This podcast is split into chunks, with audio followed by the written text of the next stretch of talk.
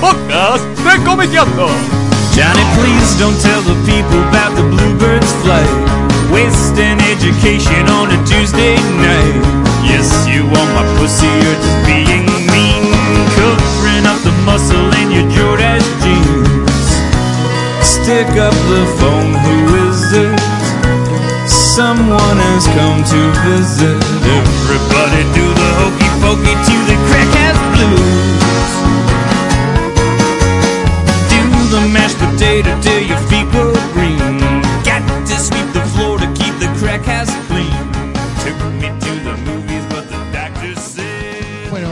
bienvenidos al podcast número 62 de Comiqueando.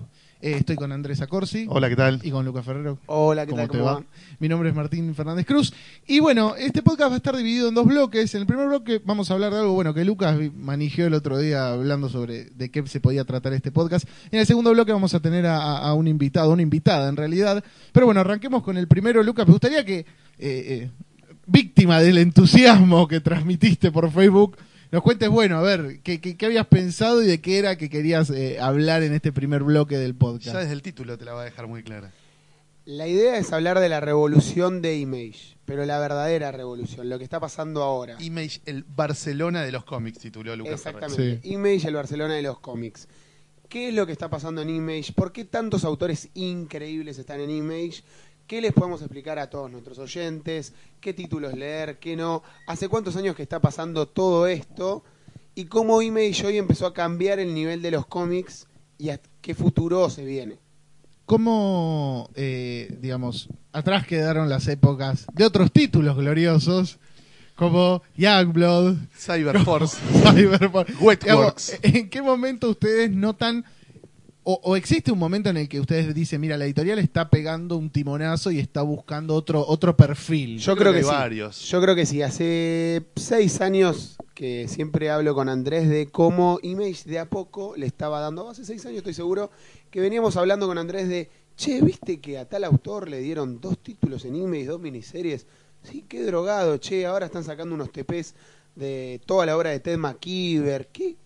Y de a poquito, algunos autores que estaban consagrados en Marvel en DC escribiendo una miniserie. Yo creo que la clave, pero la clave total, la vértebra, el que arma el fuego de la revolución para compartir es cómo la televisión pone a Walking Dead en primera plana, o sea, Robert Kirkman vendiendo mucho con sus TPs, y cómo Kirkman empieza a ir a reclutar y a convencer a autores a que vengan a Image. En un momento, Kirkman se pone de socio de Image y en un momento se pone de presidente de Image. Por encima de McFarlane, Larsen, de los que están de toda la vida. Y en el 2012, cuando Image festeja sus 20 años, ahí me parece que es donde está. Ya, donde empieza a plantar todos los meses una bandera jodida. Decir, bueno, ahora apostamos a esto, pum. Ahora apostamos a esto, pum. Y convocando cada vez más autores, un poco con el gancho de el sueño del pibe, ¿no? Que es lo que decía Luquitas de Walking Dead. Hago mi cómic independiente en blanco y negro, con una tirada chica, no sé qué. Al poco tiempo se convierte en serie de televisión y al poco tiempo es el cómic número uno de Estados Unidos. Mis TPs arrasan en todos lados y mis, mis revistas son las más vendidas y vendo más que Batman y que X-Men y que todos. Bueno, este mes perdió contra el número uno de Rocket Raccoon, pero bueno, podía pasar. Víctima de... Podía pasar. Eh, En el 2012, lo que viene ese gancho, que, que- ese, ese espejismo, ese espejito de colores que Kirkman de pronto tiene para vender, lo empiezan a comprar todos. claro. Entonces todos quieren apostar a que en Image van a generar su propio Walking Dead. Y se crean las condiciones para que ya venía bien, porque Larsen era, cuando el que fue el presidente anterior, era un tipo con muy buena onda con los autores, que tiene muy buena relación con un montón de autores y que se había traído, se había armado un ranchito de cosas interesantes que ellos habían publicado, no sé, Sam Keith, Mike, eh, eh, Mike Allred, varias cosas de varias Madman. cosas de Mike Allred, claro. Habían traído bastantes estrellas eh, de- del palo eh, casi alternativo o, no tan mainstreamesco, pero Kirkman sube la apuesta y canta un quiero retruco muy bestial. Primero eh, comparto con Andrés de 2012 y en el 2012 aparece el ancho de espada que se llama Ed Brubaker y Fatale. Fatale es la primera serie regular de Brubaker en Image, lo cual va a marcar un no solo un antecedente, sino a marcar algo que es fundamental para entender todo lo que hay hoy. ¿Por qué? Porque esa revista de Fatale, el comic book, cuando termina, tiene artículos escritos por gente grosa, Warren Ellis, el hijo de Stephen King, periodistas. Y ese tipo de revista que todos los meses salía con John Philip bien dibujada, empezó a generar que otros autores dijeran, para, esta es una revista de terror cósmico con detectives con oscuridad. ¿Qué, qué está reivindicando Image? Image empezó a agarrar géneros que nadie estaba explotando. O sea, Transmetropolitan, Invisibles, en Vértigo, nunca tuvieron su super exploitation. O sea, Vértigo siempre tuvo fórmulas y las quemó. Image hizo todo al revés. Hoy hay ciencia ficción al palo, hay piratas, hay terror cósmico, hay espionaje, todo lo que no tiene Vértigo. Policial clásico incluso. Policial clásico, Hay- hay todo una- lo que nunca tuvo Vértigo y nunca tendrá. Hay una especie como de, de reivindicar el pulp, digamos, como los Obvio, géneros pulp, claro. siempre considerados menores. Bueno, exacto. Esa es otra de las claves de Image. No solo de reivindicar el pulp, que creo que Dynamite con las licencias lo tiene un poco más claro, pero Image tiene mucho de género, mucho de género, y creo que la consagración de Brubaker con John Phillips en Fatale empieza a marcar una agenda. ¿Que cuál es? Traigamos más autores de este nivel. Y a partir de ahí, con la llegada de Brian Bogan y su serie Saga, arranca la etapa del Barcelona. ¿Qué es la etapa del Barcelona en Image? Le voy a pasar un listado de autores, perdón por este momento de name dropping, pero se los voy a pasar. Es Brubaker, John Phillips, Matt Fraction, Howard Chaykin, Chip Sarsky, es el dibujante de eh, Sex Sex Criminals. Criminals. Rick Remender, que escribe varios títulos de Marvel. Wes Craig, dibujante de una serie de Remender que se llama Deadly Class.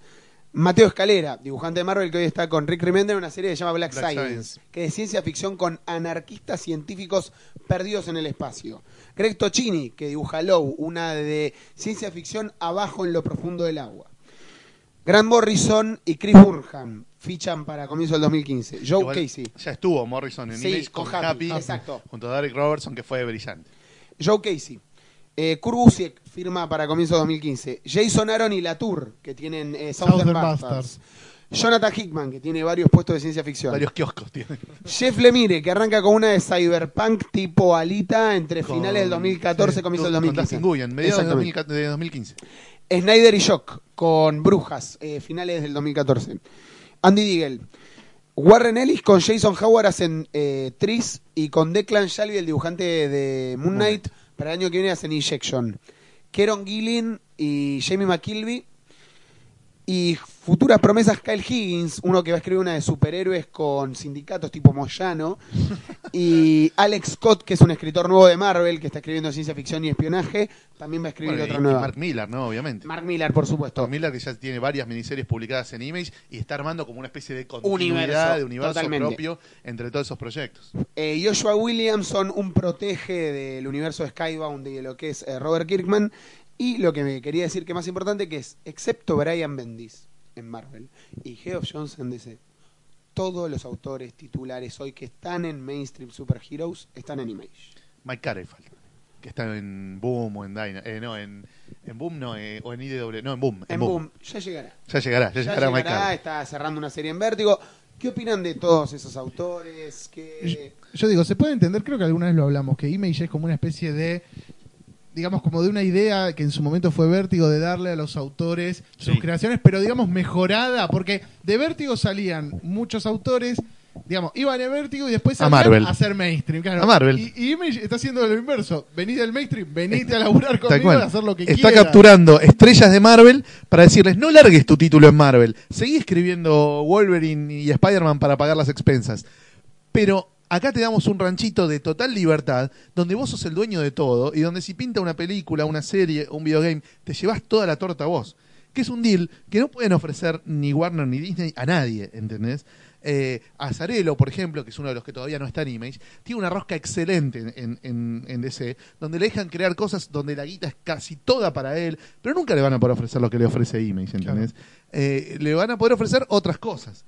Pero no le van a poder ofrecer nunca el trato que ofrece Image. Entonces es muy atractivo. En cualquier momento va a terminar cayendo Rizzo, Mark Wade, Mark Wade. Yo creo que Eh, los que faltan son Mark Wade, Peter David, sabemos que nunca va a ver Image por una interna con Larsen. Azarelo. Falta Azarelo, falta Mark Wade, por ahí falta Peter Milligan, que tiene una nueva creditor en Dynamite, falta, como muy bien dijo Andrés, Mike Carey, y en algún momento lo que todos queremos que pase, Gaiman o Lamour. ¿Y cómo cae? Bueno, estos ya son conjeturas, pero digamos, por ejemplo, Brubaker abandonó Marvel. No, Brubaker lo que tiene es algo muy interesante. Pará, que es- está Greg Ruca también en Image. Greg no Ruca, perdón, nos, nos olvidamos de Greg Ruca con Michael Lark. Lazarus. Sí, con muy Michael buena Lark. serie. Muy buena serie. Eh, Ed Brubaker tenía algo, que Ed Brubaker, o sea, estaba trabajando en Marvel full time y también tenía en Icon, o sea, esta editorial pequeña donde le permiten hacer a los autores su propio creditor owner, estaba sacando Criminal, que era su serie con incógnito de miniseries de policial. Cuando el tipo cierra su universo de Capitán América, se le ocurren dos muy buenas ideas. Una es Fatal y la otra es Velvet, que es de espionaje. Y en vez de sacarlas en Icon, decide pasarse a Image. No solo por la libertad y por los tratos que venía contando Andrés, sino porque también Marvel es un quemabocho. O sea, escribir el Capitán América todas las semanas Muchos o años, estar a- ajustado a la agenda de lo que es el cine y todo.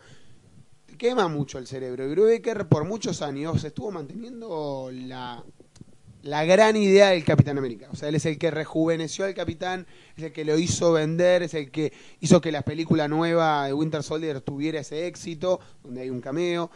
Y me parece que Image fue el trato del millón. Image, para todos los que no lo saben, Brubaker tiene el mejor trato que un artista en la historia de los Estados Unidos tuvo, que es el siguiente. Te contratamos a vos y a tu amigo John Phillips por cinco años y solo lo único que queremos es que todos los meses nos des una revista. Puedes hacer la revista que quieras. Ed Brubaker en una entrevista muy interesante con Bleeding Cool dijo, el problema de la, la máxima libertad es que puede venir el caos. Entonces, ¿qué hicimos? Propusimos hacer Fatale.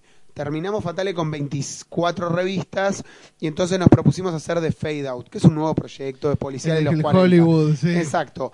Vamos a hacer eso, va a ser también tres años y después vamos a hacer una serie de ciencia ficción. Pero el proyecto de queremos que todos los meses vas a entregar una revista y no te la vamos a cancelar, Ebru Baker eh, se emocionó tanto que decía, yo cuando hacía Sleeper con John Phillips en Wilstorm estábamos todos los meses pensando en la cancelación.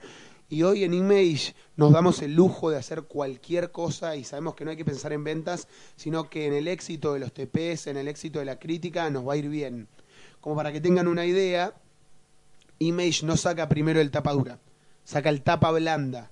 Saca el tapa blanda y apuesta al año sacar un tapa dura que traiga las dos, las dos primeras eh, arcos, o sea, los primeros 13. Ahora sale el de Saga. Exactamente. Entonces, apuestan toda una manera de producción con los TPs que es muy interesante, a diferente de Marvel y DC que primero sacan el jarco del, arco argumental en vez de tapa blanda.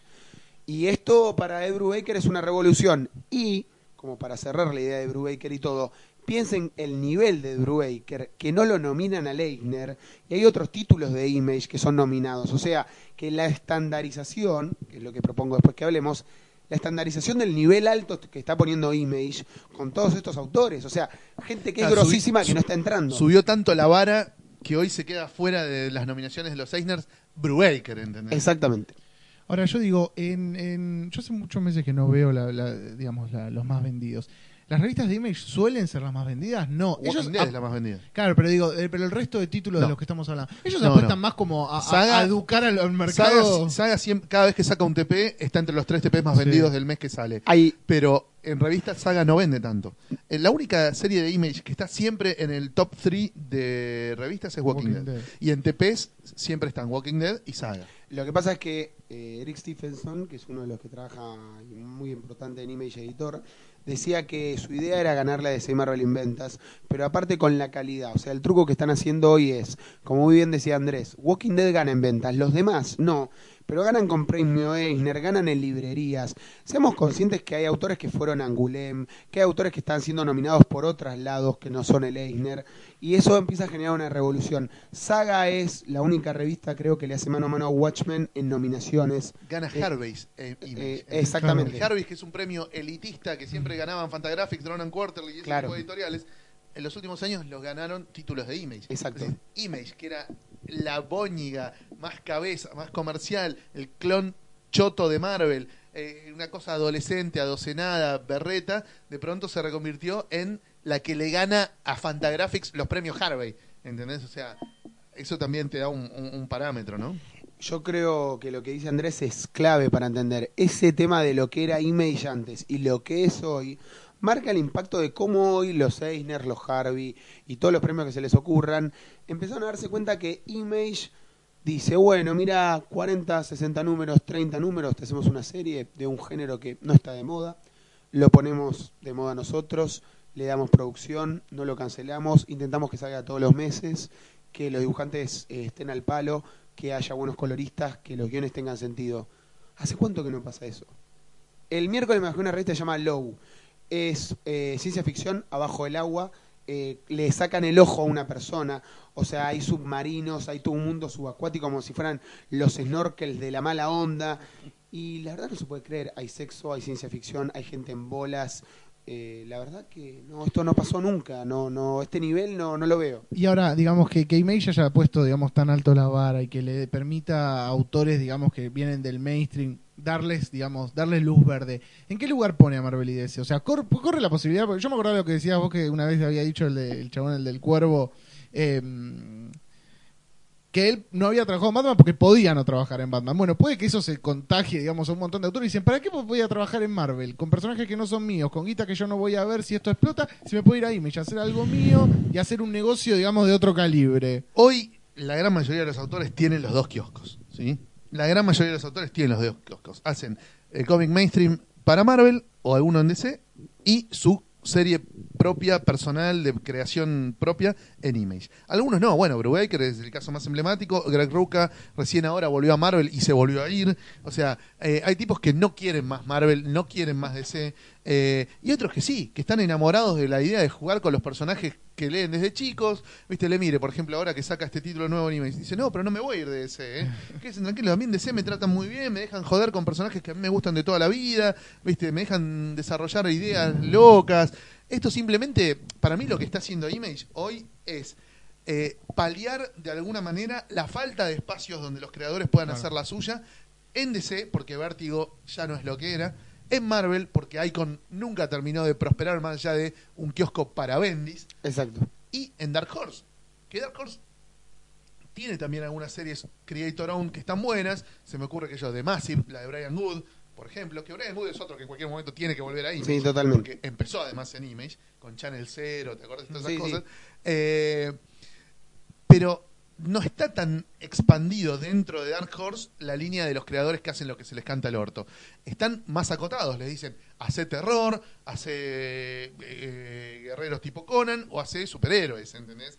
No les dicen, hace lo que quieras, hace la de, viste, los demonios Lovecraftianos mezclados con una trama de espionaje de los años 40 tipo Philip Marlowe. No les dicen, hace lo que quieras. En ninguna editorial le dicen, hace lo que quieras. Y en Image le dicen, hace lo que quieras. Yo creo que la respuesta para el tema del kiosco en Marvel o DC es clave, que es así. Yo soy Brian Bendis o un autor. Tenés familia y todo. Vos escribís X-Men y después de X-Men haces tu Creator Owned. Entonces, ¿qué haces? Los fans de X-Men haces que empiecen a leer tu Creator Owned, ¿se entiende? Eso es lo que empiezan a hacer muchos autores, que es trasladar y educar a tu público para que tu público también lea tu Creator Owned. Muchos Marvel Zombies empezaron a conocer el laburo de Bendis, de Creator Owned de los 90 en Image y otros lados, porque él empezó a hacer toda una campaña virtual y por todos lados de lean aparte de lo que hago en Marvel las otras cosas. Entonces, para el público de Daredevil, lean Powers. Entonces, ¿qué pasa? Kickman, que es un autor increíble que hoy escribe Avengers y la rompe, todo lo que es ciencia ficción en Image, ese tipo también busca que su fanático que le compró Fantastic Four y que hoy milita con los Avengers, le compre la ciencia ficción de ahí. ¿Por qué? Porque la cantidad de ejemplares que venden Avengers, después, esa gente, a algunos, se le prende la chispa y va a buscar otro material.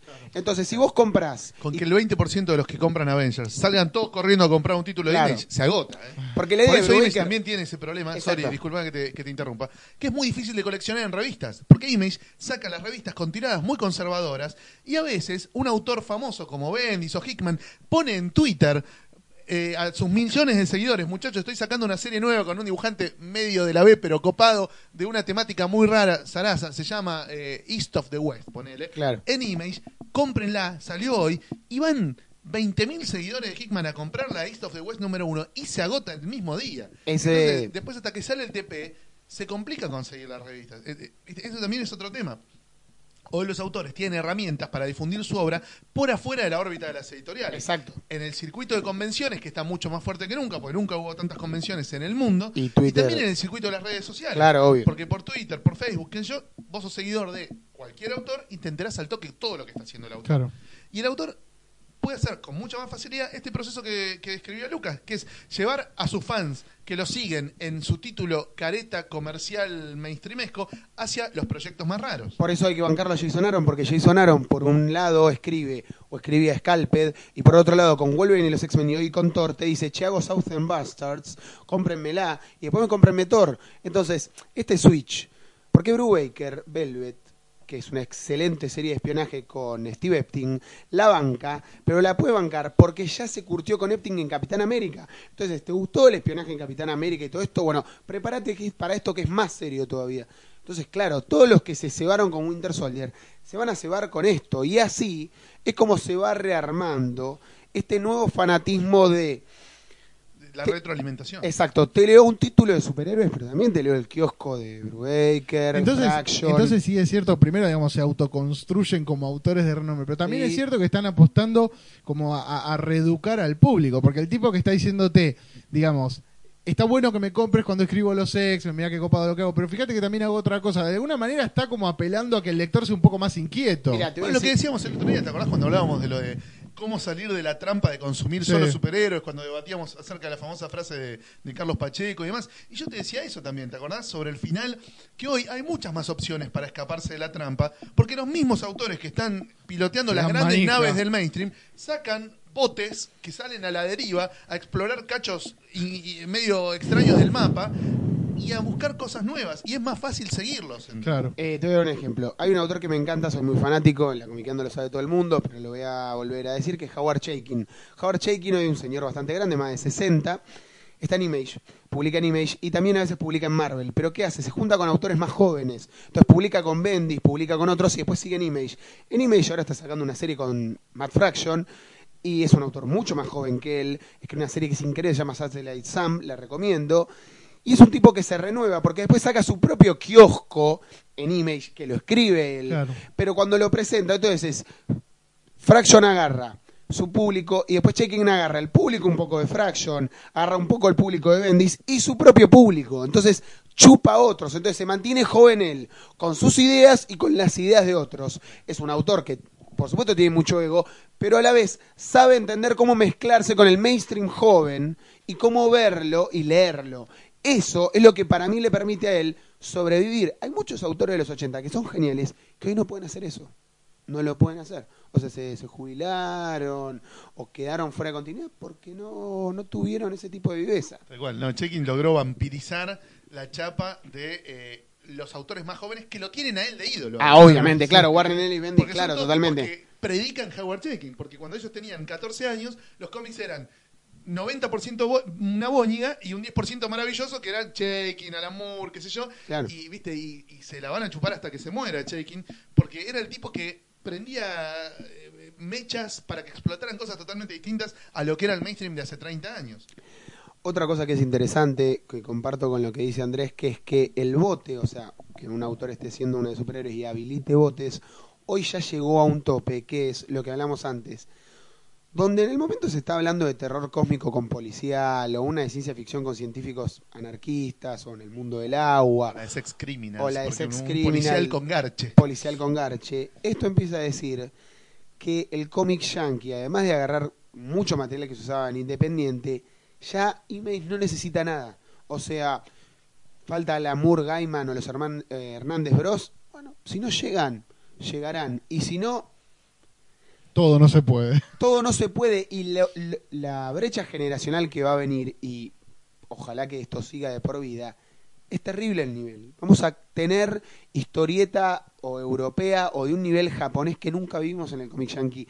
Porque la libertad, porque los buenos autores y la cantidad de premios que están ganando está generando un techo muy alto de superar. Hoy Vértigo es Aldo Civi. Vértigo hoy no representa nada, tiene títulos interesantes, con fórmulas repetidas, con autores interesantes, pero que son de menor calidad. Colex sigue siendo de, de Unwritten, sigue siendo como Unwritten de es- y Fables. Fable ya se termina. Fable ya Sí. se termina. Y después- Astro City. Astro Ah, City. Astro Esas son las tres. yo me parece- esas, esas tres me parece que son las que hay que comprar sí o sí. Sí. Después hay algunas que hay que ver qué onda. Ahora De- saca una nueva Milligan con Leandro Fernández que la quiero. Dead Boy Detectives la escribe Toby Litt, que es un escritor de literatura. Ese es excelente. Y hay una de ciencia ficción con Simon Oliver que está muy buena. Hace poco terminó de salir eh, la de Jeff Lemire que se llamaba Trillium. Trillium. Wake Y también. Wake, la de Sí, Scott la Snyder, Snyder. con, con Sean Murphy. John Murphy también Sean se fue a Image, Image también. con Mark Miller. Sí, Sí, sí, sí. todo esto que estamos contando de cómo Vértigo perdió y cómo se repite con fórmulas y busca una reestructuración. American Vampire también zafa. ¿eh? American Vampire es un hit ya un poco Es más comercial. Es más comercial. Pero es un título muy legible, muy agradable. Eh, También con Snyder. Es que eh, los autores de Marvel y DC adentro de Image están armando una revolución que en algún momento será contada, será analizada, como salió este TP y este DVD de Image de la revolución que se, que se hizo en los 90, como la nueva religión. Y después tenés los pseudo críticos, porque nadie se- hoy nadie se atreve a criticar muy duro a Image, pero tenés los que los sí pero que te dicen, sí, pero viste, son 35 series que están buenas, pero nunca se van a relacionar entre ellas, los personajes no interactúan de una serie a otra, nunca vas a tener un crossover, una crisis, eso que tanto ceba a los fans. Y vos decís, Para. Eh, argumento. Los Caballeros del Zodíaco nunca hicieron crossover con ningún otro manga Claro. y son un furor hace 30 años. Claro, claro. Eh, Astro Boy, lo único que tuvo más o menos parecido a un crossover fue Pluto, que es como una reformulación, y fue un hitazo hace 60 años. Eh, eh, qué sé yo, el Incal de Moebius no tiene crossover con nada y es un hitazo hace 30 años. Black Sad nunca tuvo ningún crossover y cada vez que sale vende fantastillón de ejemplares. O sea, es un poco importar a los Estados Unidos el modelo del cómic europeo y en un Exacto. punto del manga, donde cada autor es un mundo y los personajes no se cruzan y las historias no se interrelacionan y vos leyendo una sola serie entendés todo y está todo claro y está bien. ¿Y cuál es el problema de no estar lastrados por Claro. 75 años de continuidad? No puedo tener la chapa de Batman, Superman, Spider-Man, no importa. Con los años me voy a crear la chapa de eh, eh, Michelle- ¿cómo se llama? Millón. ¿Viste? La, la- la- la negrita de las katanas de Walking Dead. Me olvidé. O, de, ¿viste? o del Thief of Thieves, que es un genio. Claro. La mejor serie para mí de, de Skybound, ¿no? Que no nombramos todavía la línea. Todavía no, pero ya lo vamos a decir. Me parece a mí la que más me gusta es Thief of Thieves. Me olvidé de mencionar algo, que es, eh, ya que estamos con todos los autores, me olvidé de mencionar a Michael Chabón, Gabriel Bay y Fabio Moon, porque se va a relanzar otra vez el título de Casanova, que lo están reeditando otra vez en TP, que estaba en Icon, y va a tener backup stories a Michael Chabón. Andrés mencionó Skybound, que Skybound vendría a ser el imprint de Kirkman adentro de Image, que también está generando contenido y que está sacando eh, Thief- eh, Thief of Thieves. Thieves of Thieves, que también quiere tener un piloto de televisión. Invincible. Invincible y que va a sacar una nueva serie de Joshua. Williamson.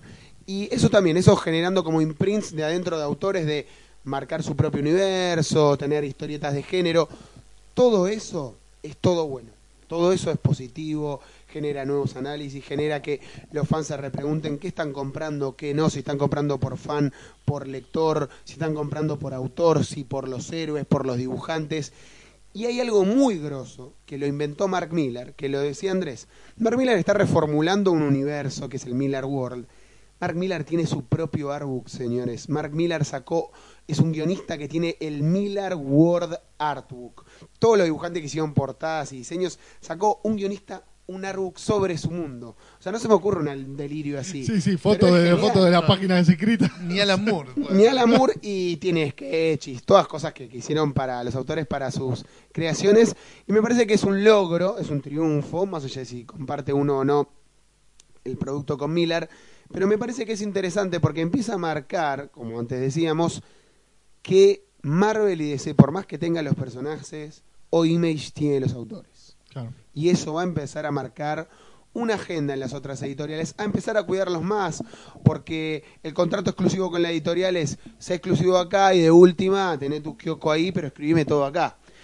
El Andrés da un ejemplo de Jeff Lemire. Jeff Lemire va a tener un kiosco con Dark Horse, con Pulp y con Héroe de los 40. Dark Horse se quedó medio con Miñola y todo el universo miñolero, pero ama DC, pero ahora va a tener su kiosco en Image y... ¿Qué pasa con Vertigo? ¿Cuándo vuelve? O sea, sacando la miniserie de Gaiman, que es como lo más relevante, de Sandman, sí, la sí, precuela, ¿cuándo vuelve Vértigo de verdad? O sea, Y ya no puede volver. Que ya está. o sea, los cambios que Tiene que hubo... haber, tiene que haber una, de pronto una nueva generación de autores para que Vértigo pueda volver a ser Vértigo con los nuevos cambios, Vértigo y DC son Warner con los nuevos cambios de derechos y todo lo que es autores y royalties para la televisión lo cambiaron, ahora ya no, no tienen los derechos de eso, bajó mucho el poder y muchos autores como Garteni, Gaiman y varios le dijeron, bueno, no, no hacemos más series porque perdemos esos derechos. Image tiene más tiempo, más poder para ganar, ganar y ganar. No veo algo, a menos que muera gente en Image, no, no veo posibilidad de que pierda. Es que aparte Warner, todas esas grandes industrias siguen teniendo como esos contratos leoninos donde siempre te van a cagar, no van a, no, Obviamente. te- no van a resignar un solo peso, digamos, y en Image y todo, claro, para ellos es otra cosa. digamos. Sí, yo creo que todo es cuestión de tiempo, ¿viste? Eh, DC y Marvel tuvieron 8 o 9 años de ventaja en la que les hacían firmar exclusividades muy zarpadas a los autores. Así tienen prisionero, por ejemplo, no sé, a, a Brian Azarello o algunos otros. Cuando se empiezan a caer esas exclusividades, ¿qué pasa? ¿Entendés? Yo creo que todos de acá en más van a rosquear la cláusula, está bien. Superhéroes escribo solo en DC, pero déjame tener el kiosquito en Image, ¿entendés? Para hacer la Creditor Own. No, hacer la Creditor Own para nosotros. No es buen negocio. No es lo mismo, no se gana el mismo billete, ¿entendés? Es así. Ahora, cada tantos años hay como un ciclo, ¿no? Donde de repente los guionistas, eh, digamos, son los que toman, digamos, la sartén por el mango, que dicen, loco, basta de, de estar lucrando con, antes era, hace 20 años era con los dibujos zarpados, con guionistas de mierda, hace 10 años era cuando, bueno, como lo que decía Lucas recién, bueno, nosotros tenemos los personajes y capaz los guionistas, digamos, inconscientes de la trampa, se desesperaban. Yo por creo que son procesos, yo creo que son procesos. Los 90 fue el proceso de ahora el dibujante tiene el control. Claro. Cualquiera que dibuje más o menos bien o le guste más o menos a la hinchada como dibuja, puede ser guionista y hasta puede ser editor. En el 2000 eso se empezó a dar vuelta. Eh, a partir de que Alan Moore detona el universo con el ABC, de nuevo el guionista vuelve a ser el eje. Figura. ¿no? Y, y claro, y ahí empiezan a cobrar relevancia Brian Bogan, Mark Millar, eh, se empieza a revalorizar a Wade, a, A Busiek, a claro. Peter David, qué yo. Claro. Eh, y empiezan a surgir una bocha de nuevos guionistas, ¿viste? Atrás de, de esa camada de Morrison, Garcenis, Warren Ellis, empieza a subir toda la otra bocha de gente, de las cuales algunos quedaron en el camino, que yo, Judd Winnick, ponele, nunca llegó a estrella, pero en el 2000 pintaba para estrella, ¿entendés? Eh, no sé, eh, Devin Grayson nunca llegó a estrella, pero en el 2000 pintaba para estrella. Bueno, ahí como que se empezó de nuevo a poner el eje en los guionistas. Vos te comprabas cualquier poronga donde metiera la mano Bendis, ¿entendés? Porque de nuevo estaba de moda el guionista. Y Image, mal y tarde, porque tardaron 10 años, crearon un, reformularon la editorial y la convirtieron en la editorial donde todos estos guionistas son la chapa, ¿entendés? En el 2000, lo- el que trató de hacer eso fue Gorila, ¿te acordás? Gorila fue el primer imprint que dijo, no, no, acá los grosos somos los guionistas. Busiek, Wade, Kiesel, no me acuerdo quién más estaba. Eh, Jerry Orway y no mucho más, eran No, esos. Jerry. Sí, Jerry Orway tenía una miniserie, de- o sea, era Kessel, Wade Busiek, Tom Pacheco, Grumet, Pero la chapa eran los guionistas. Stuart Timonen, sí, pero eran poquitos, eran esos. eran los guionistas tratando de agarrar la manija. No les salió, les salió muy mal. Terminaron pidiendo limosna en Marvel. Pero ahora Image lo logró. Claro. Creó, convirtió la editorial en la editorial de los guionistas. Y es muy loco. Pues además, lo más loco de todo es ojear en el previews cómo y dónde sobreviven dentro del catálogo de Image McFarlane, Larsen, Silvestri. O sea, es triste, ¿eh? Hoy vos ves en el catálogo de Image y Spawn es un footnote. Es en el mazo de Image, Spawn es el 4 de copas hoy. Posta es una revista que sigue saliendo por inercia, ¿Por qué no que no está entre los 100 más vendidos ni por casualidad, eh, que debe vender, no sé, está por el número 200. 200 y pico, sí. Eh, Dragon no vende un choto, está ahí porque está. Qué porque justicia, porque Dragon. 3.000 eh, o 4.000 es- lectores que se la siguen comprando. Sí. Top Cow se relanza permanentemente, tratan de sacar números uno con los personajes viejos a ver si pasa algo. Ahora están haciendo una segunda línea de Top Cow, todo con autores nuevos, con pibes jóvenes de un semillero que inventó Silvestre, que no sé qué puede salir de ahí.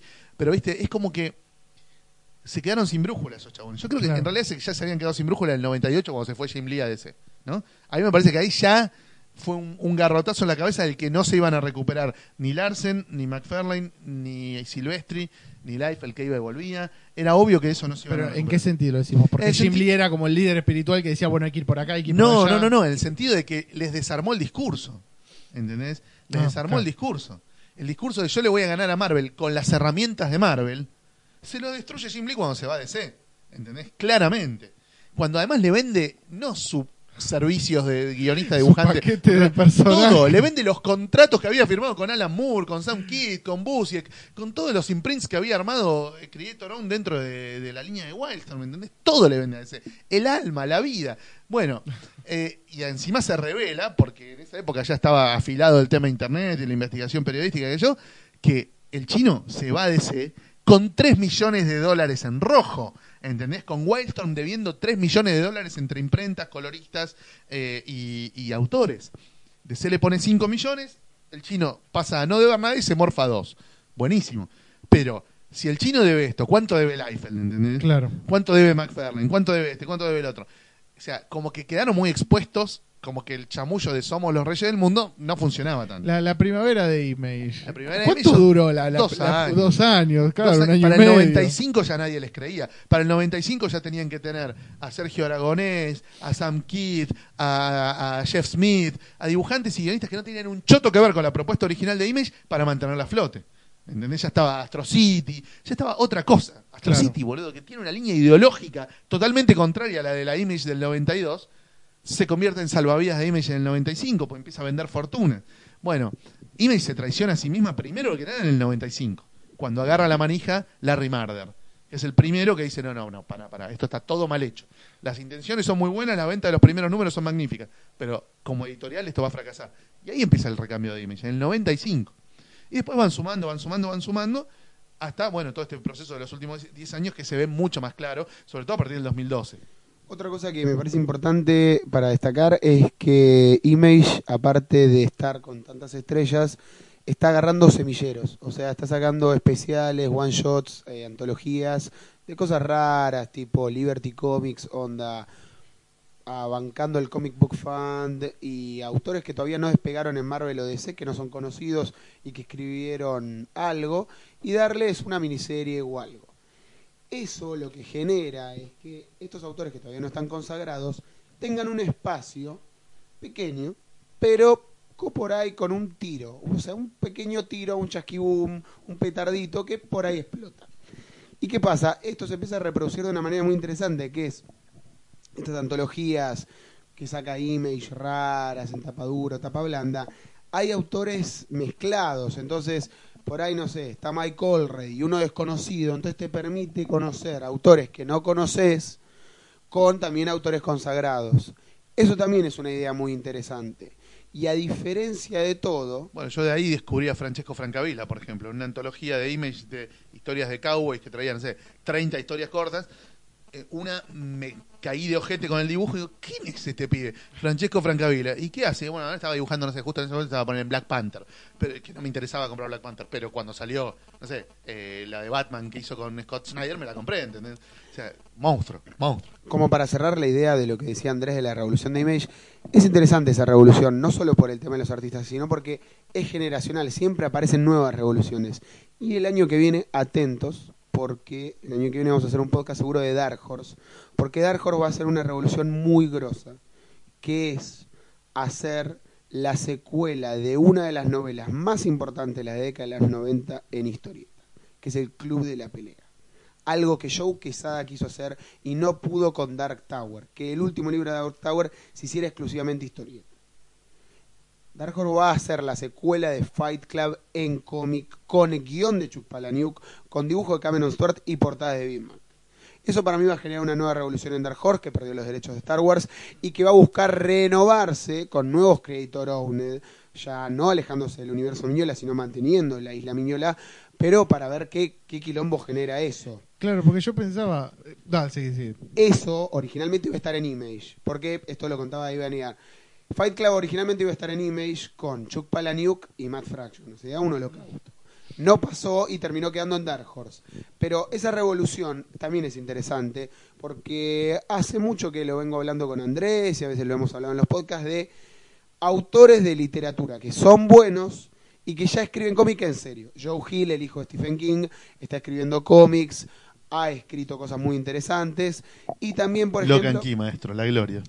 Otro título que se le escapó a Vértigo, ¿no? Porque lo que Sí. es más Vértigo Super que Vértigo. Y después músicos que también escriben cómics, Gerard Way, el de My Chemical Romance, ahora va a escribir un título de Spider-Man para Marvel, tiene una creditora una en Dark Horse, o sea, que está habiendo una nueva revolución rara que Image todavía no tiene, pero que está por llegar.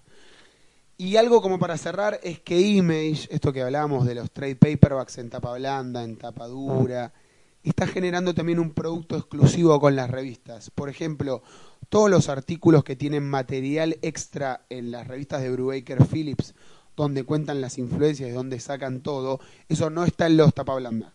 Solo está en los tapaduras y hay algunos artículos. Para que la revista Tenga valor. tenga valor y tenga algo exclusivo que los TPs o los hardcovers no tienen. Las revistas de otros autores tienen un correo de lectores donde discuten los autores y el dibujante con la persona, lo cual empieza a generar otra vez esa mística de los 80 y de los 90 de que te reconteste un ídolo o algo que vos mandás. Eso para mí es muy lindo. Y aparte está bueno en una época donde uno está como más cómodo con Facebook, Twitter, volver a la comunicación en papel y eso. Sí, pero hay su autores, encanto. sí, pero hay autores, hay algunos autores que son cracks, pero que no contestan tanto, o sea, Claro. contestan en autores, yo lo banco, no tengo problema. Hay algunos son dios de la humildad y te contestan todo, pero eh, está bueno que vuelva el correo en una creator owner y también está bueno que haya una reivindicación del lector y que haya lectores que además de leer cosas de Dark Horse, Fantagraphics o Grand Quarterly, empiecen a ser lectores de Image. Bueno, muy bien. Andrés, ¿vos querés agregar algo sobre este tema? No, no, la verdad que.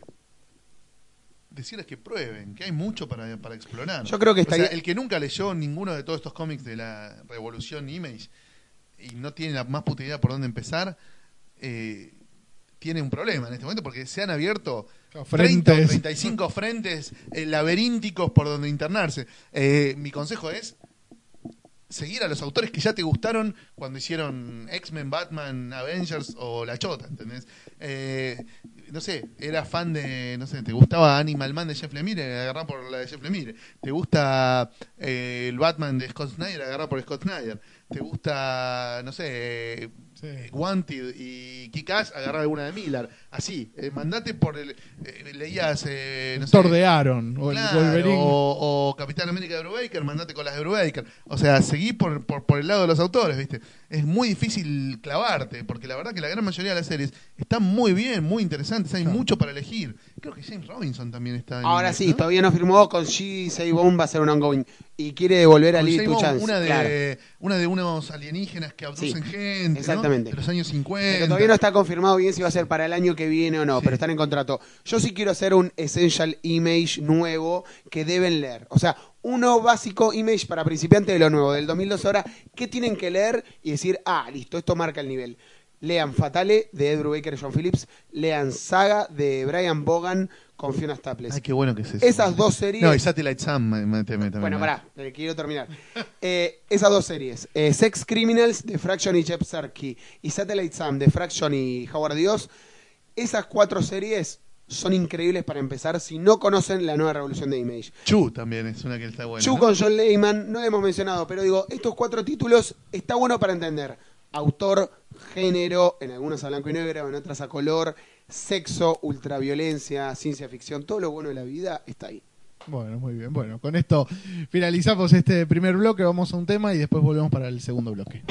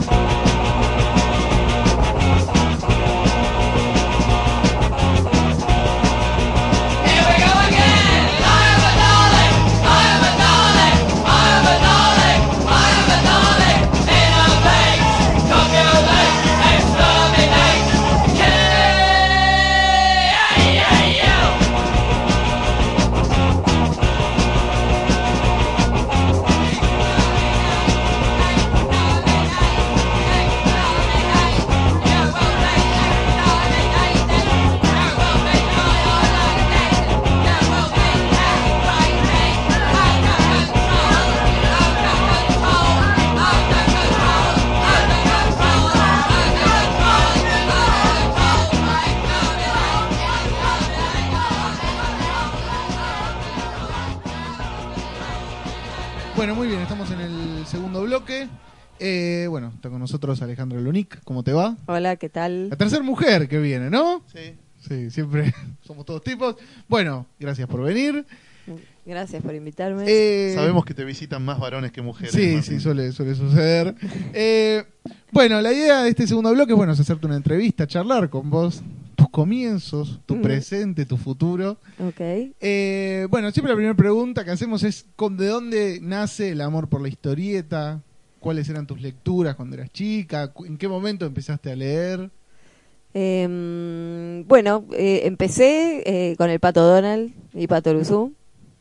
Este, como co- creo que todos los niños de nuestra generación, estaba llena las, los, los kioscos de revista de esas historietas, así que nada, tengo así mucho mucho leído de, de Patoruzú.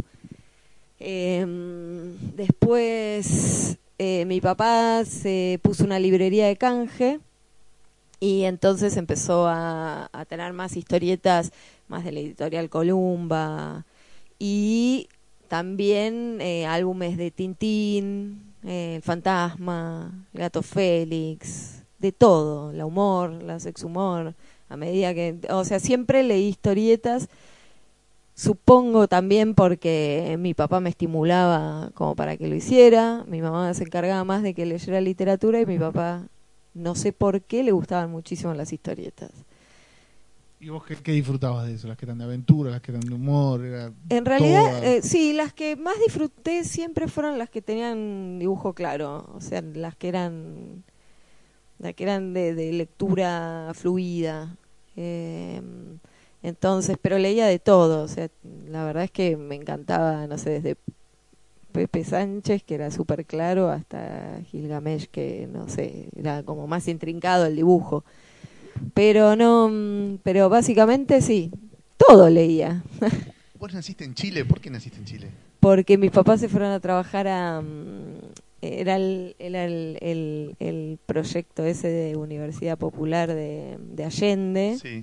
y se fueron a trabajar en la universidad a la universidad sí. eh, de, de ¿Cuántos ¿cómo años tenías cuando se volvieron a Argentina? ocho meses Ah, nada. Eh, o sea yo nací el 17 de febrero del 73 y mm, el golpe fue en septiembre del 73 Sí. así que tuvieron un muy corto periodo este en Chile y enseguida rajaron Volvieron para acá sí O sea que no te acordás nada de Chile, sos cero chilena. soy cero chilena excepto que conservé mi documento este, chileno. arte chileno mi hermano ahora vive en Chile Sí. entonces voy seguido y mm, pero sí conocí Chile de De muy grande sí ya de grande Cuando, de todas las historietas que has leído eh, cuando eras chica, me interesa saber el impacto de Tintín, porque veo hoy en tu color y en tu narrativa que Hergé y Tintín está muy bien estudiado, muy bien incorporado. Cuando eras chica, cuando veías Tintín, ¿te daban ganas de dibujar? ¿Te gustaba todo ese universo? Sí, me, me, me encantaba, pero no, no me daba ganas de dibujar, me parecía algo imposible, porque todavía me parece, porque ese tipo de dibujo donde se dibuja todo, no hay nada que está eh, librado al azar o, o al misterio, o no sé, vos ves dibujantes que, que por ahí hacen una mancha y, y dicen, bueno, acá no sé, ocurrió una explosión Como que te sugieren el te dibujo con una el dibujo. El tipo no, te- viste, dibuja todo, entonces a mí me parecía como fascinante pero imposible. ¿Estudiaste dibujo, vale? Estudié em, Bellas Artes, estudié dibujo académico. Sí. Después historieta no. Empecé, de hecho, ahora me acuerdo, mi primer contacto con la historieta y el mundo de la historieta porteño fue porque un amigo mío me dijo que daba un taller Pablo Falló en un, en un- Vicente López. ponele, Sí. no, creo que eran Barrancas de Belgrano, lo daba con Comoto Sí. y yo fui a estudiar con ellos. Así que imagínate la seriedad del asunto. Sí. ¿no? Dos impresentables. Ah, pero- o sea, amigos, los queremos mucho, pero como docentes dejaban mucho que desear. Sobre todo porque terminábamos emborrachándonos juntos y esas cosas que no se debe hacer. Eso estamos hablando ya de fines de los 80. Sí, sí, sí. 88, 89. Pone, a ver, qué mal que soy para los años. Sí, ponele que sí. Este, pero no estoy muy segura. Eh, así que bueno, no, eh, no, no, nunca lo copié, o sea, sí lo copié a Tintín, por supuesto, algé bastante, pero nunca pensando yo voy a dibujar como este, porque la verdad que me parecía muy imposible. ¿Qué, qué otras influencias le ves a tu dibujo? Eh, se van a cagar de risa, pero creo que tengo influencias de Manara. bueno, ese sí, yo creía que podía dibujar como Manara en un momento de la vida. Este, em, ¿Qué otro dibujante? Mm, Bernet copié. O sea, yo digo, en mi dibujo actual, yo digo a los que copié. No Sí. sé si quedó algo en mi dibujo actual, Sí. pero yo me dedicaba a copiar conscientemente a Bernet, a Manara, eh, a Fontana Rosa, a Aquino. Yo creo que lo que es el estilo de ropa, el color, yo ahí veo presencias de Bernet o de Manara, de Quino, de Fontana Rosa, pero hay algo más que me interesa, que es que esos autores que te preguntaba Andrés de y las influencias y todo, vos cuando tenés que dibujar, los tenés en vos, o sea, digo, caminan con vos, o sea, vos los, ves como ¿Se te sienta en el hombro algún fantasma, Se te, se- claro? se te sienta en el hombro Yalander, Yego, algún dibujante línea clara que decís, ay no, pará, estoy dibujando como él, yo quiero dibujar como Lunique. Claro, bueno, no, eh, es que al principio de, de- de- de cuando empecé a, a dibujar profesionalmente, se me sentaban mucho alrededor, eran como unos espíritus bastante Presente. presentes y bastante nefastos. De hecho, yo tuve, cuando empecé a trabajar eh, profesionalmente, mi influencia más grande era Nine. Para la manera, de porque yo pintaba en acuarela y la manera de resolver el color me parecía que funcionaba y sobre todo la anatomía, es un tipo que dibuja muy bien anatomía y además me identificaba por esto de- de haber del dibujo académico, entonces había algo que me resonaba, pero la realidad es que justamente Lola es mi intento de zafar de todas las influencias. Obviamente quedaron cosas, pero la idea es ir resolviendo siempre de manera muy personal. ¿Yo sabes con qué flashé cuando leí Lola? Que me pareció que era un personaje de Peanuts que había crecido. Bueno. Me pareció que era un personaje de Peanuts al que lo habían dejado crecer hasta tener 28, 27, 30. Claro. Bueno, ahí yo creo, eh, Peanuts o, o también de Mafalda me lo han dicho. Y yo coincido de alguna manera, es como el humor que leí. Eh, Pero me parece eh, más neurótico que Mafalda. O sea, Ah. Mafalda me parece mucho más anclada a, a- a temas por ahí más sociopolíticos y Lola me parece más en esa línea de, de- de Sí. psicosis más de Peanuts, de, Exacto. de- mundo encerrado en sí mismo, Sí. ensimismado, donde la cosa pasa más por dentro que por Exacto, y de no querer bajar línea, al contrario Sí. de por ahí que, que, que tiene mucho más Mafalda. Que, Yo por eso la vinculé más, me parece, Sí. a Jules que a Kino, a Lola. Sí, sí, totalmente. Pues, eh, es, es muy probable, además, bueno, yo, digamos, eh, leí mucho, mucho, leí de las dos, en verdad Mafalda también leí, pero este, Peanuts también. Y, y sí, lo- a mí lo que me gusta de Peanuts es esa, simplic- esa simpleza de, por ahí, la- narrar sin quedarse con nada en concreto, sin hablar de nada en concreto, sino más bien una sensación. En ese sentido, sí, me parece que, que, que está bien la, el vínculo. No nombramos, a la hora de repasar tus influencias y los autores a los que vos copiaste, a quien vos considerás tu padrino en la profesión del dibujo, que es Horacio Altuna. Altuna, sí. Vos sos amiga de él de hace mucho. ¿De dónde Sí. viene tu onda con Altuna? Y Altuna lo conocí, viajé a España. eh, en realidad fue un viaje iniciático, así terminé Bellas Artes, me fui a pasear por Europa y eh, una amiga mía, una compañera de Bellas Artes, tenía una tía que la conocía a Horacio. La tía era Ana Bonreveur, no sé si la conoces. Una dibujante argentina. Sí, y ella me dio una carta para Horacio, que yo realmente nunca se, nunca pensé en llamarlo, yo soy muy tímida, entonces no, no quería llamarlo y decirle tengo una carta para vos. Aparte la carta era nada, era una excusa. Eh, entonces, pero alquilé una habitación en un departamento de una señora. Conozco un chico que vivía también ahí, que resultó ser el hijo de Horacio. Así que fue muy gracioso, porque le dije, yo tengo una carta para tu papá. Y el hijo de Horacio me presentó a Jorge González, así que éramos como Era, éramos los dos hijos adoptados de Horacio, ese verano por lo menos, y, y el hijo de verdad, Emiliano.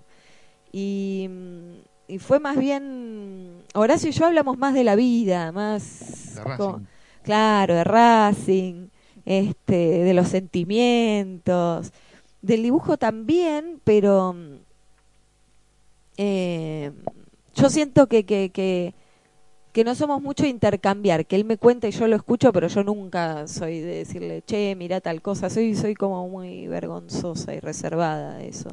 Me doy cuenta de que yo soy así porque Jorge, eh, caso contrario, siempre los veo como, eh, o los veía intercambiando información, mira este dibujante, qué sé yo.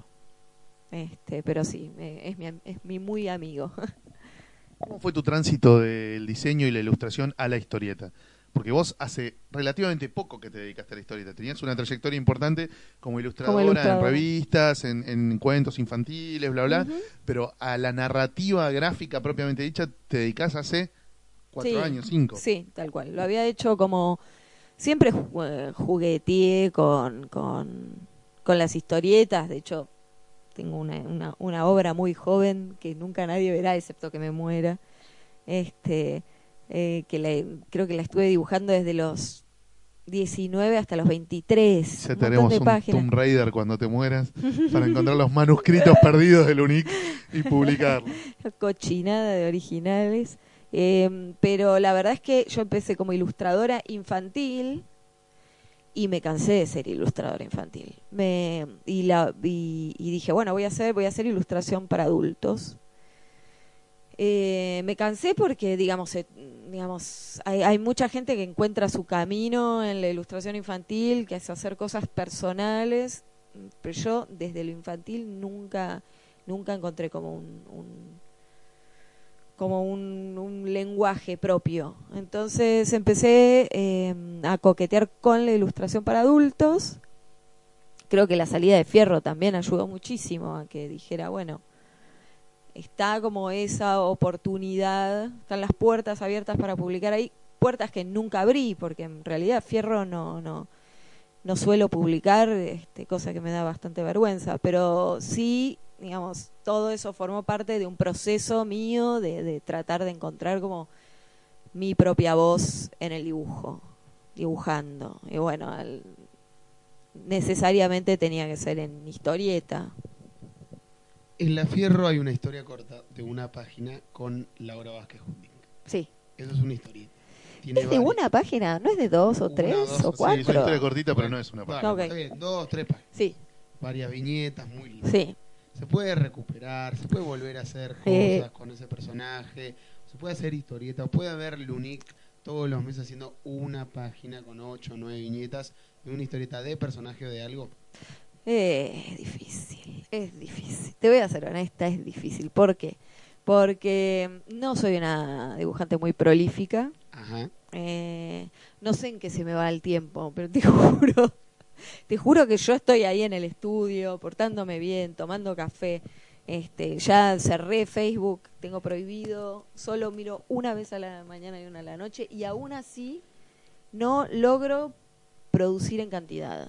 Entonces, eh, viviría estresada.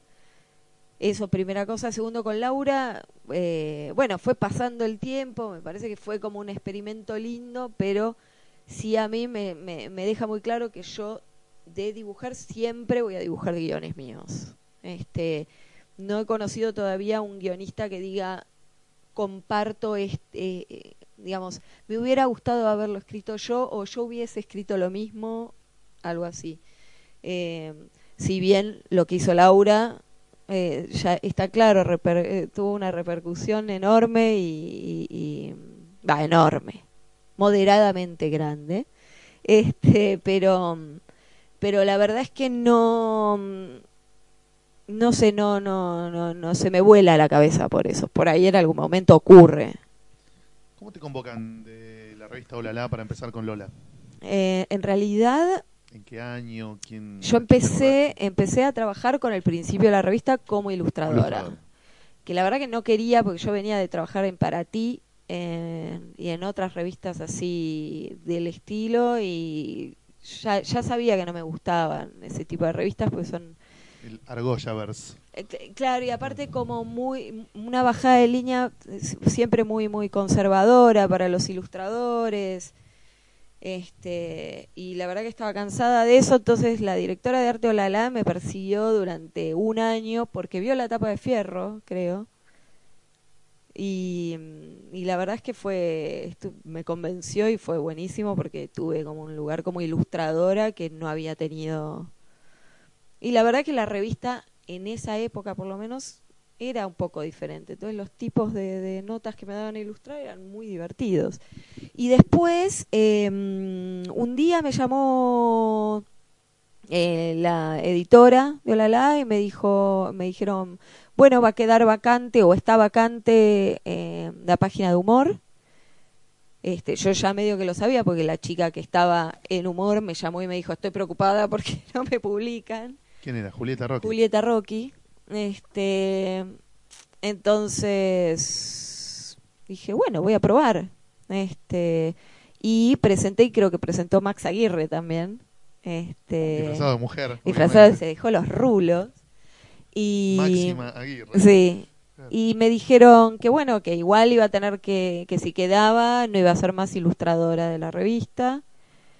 Entonces fue como un poco, bueno, no sé si quiero que salga, aparte porque estaba como muy asustada de, de- ah, no sabía hacer lo que me tiré a hacer.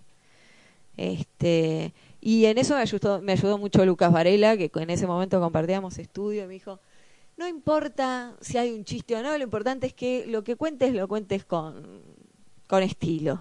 Así que así, así me puse a hacerlo, tuve mis errores y mis aciertos. Ese salto al vacío, ese rito iniciático que te metiste con Lola, Sí. tiene algo dentro de las tramas de Lola donde se habla constantemente del colapso cultural. O sea, hace rato hablábamos sobre lo que era la adultez de Peanuts y que Lola parece un personaje crecido de Peanuts, donde en Peanuts el tema principal es la ausencia de los padres. Claro. Pero en Lola hay algo más interesante que es el colapso cultural, porque el personaje y el mundo que la rodea a ello, siempre hay algo que está mal, que está caído, la sociedad se está desmoronando, o sea, la amiga de Lola, la tendencia de la moda, la gente grande, la bajada de línea con la ropa, con las estéticas, El con la novio, que edad. es un chiquilín patético. y, y constantemente Lola es una especie de outsider o Blade Runner o Replicant que está como exiliada de todo eso Sí. y por momentos el personaje o sea se transforma en una metáfora de lo que vos estás queriendo decir pero a mí lo que me recuerda es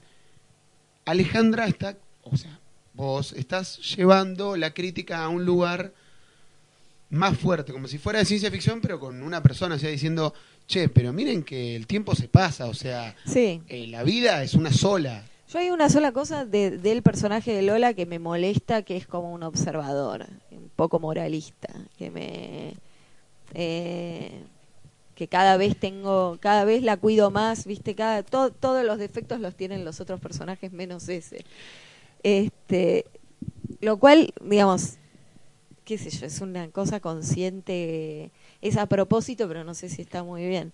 Después, perdón, te, te- Claro, no, lo que pasa es que ella no tiene tantos defectos, pero en verdad tiene otro tipo de inseguridades o problemas, y los defectos de los otros no es que son graves, sino que son como una, como una bajada de línea muy fina, como una subcrítica de cosas que pasan hoy, que a veces no vemos, porque estamos tan acostumbrados a cierto tipo de Sí. consumo, pero que en el mundo de, si vos lees todas las tiras seguidas de Lola, hay una coherencia como, che, esto está colapsando, Sí. no, no hay vuelta atrás. Bueno, esa soy yo. Yo veo todo así.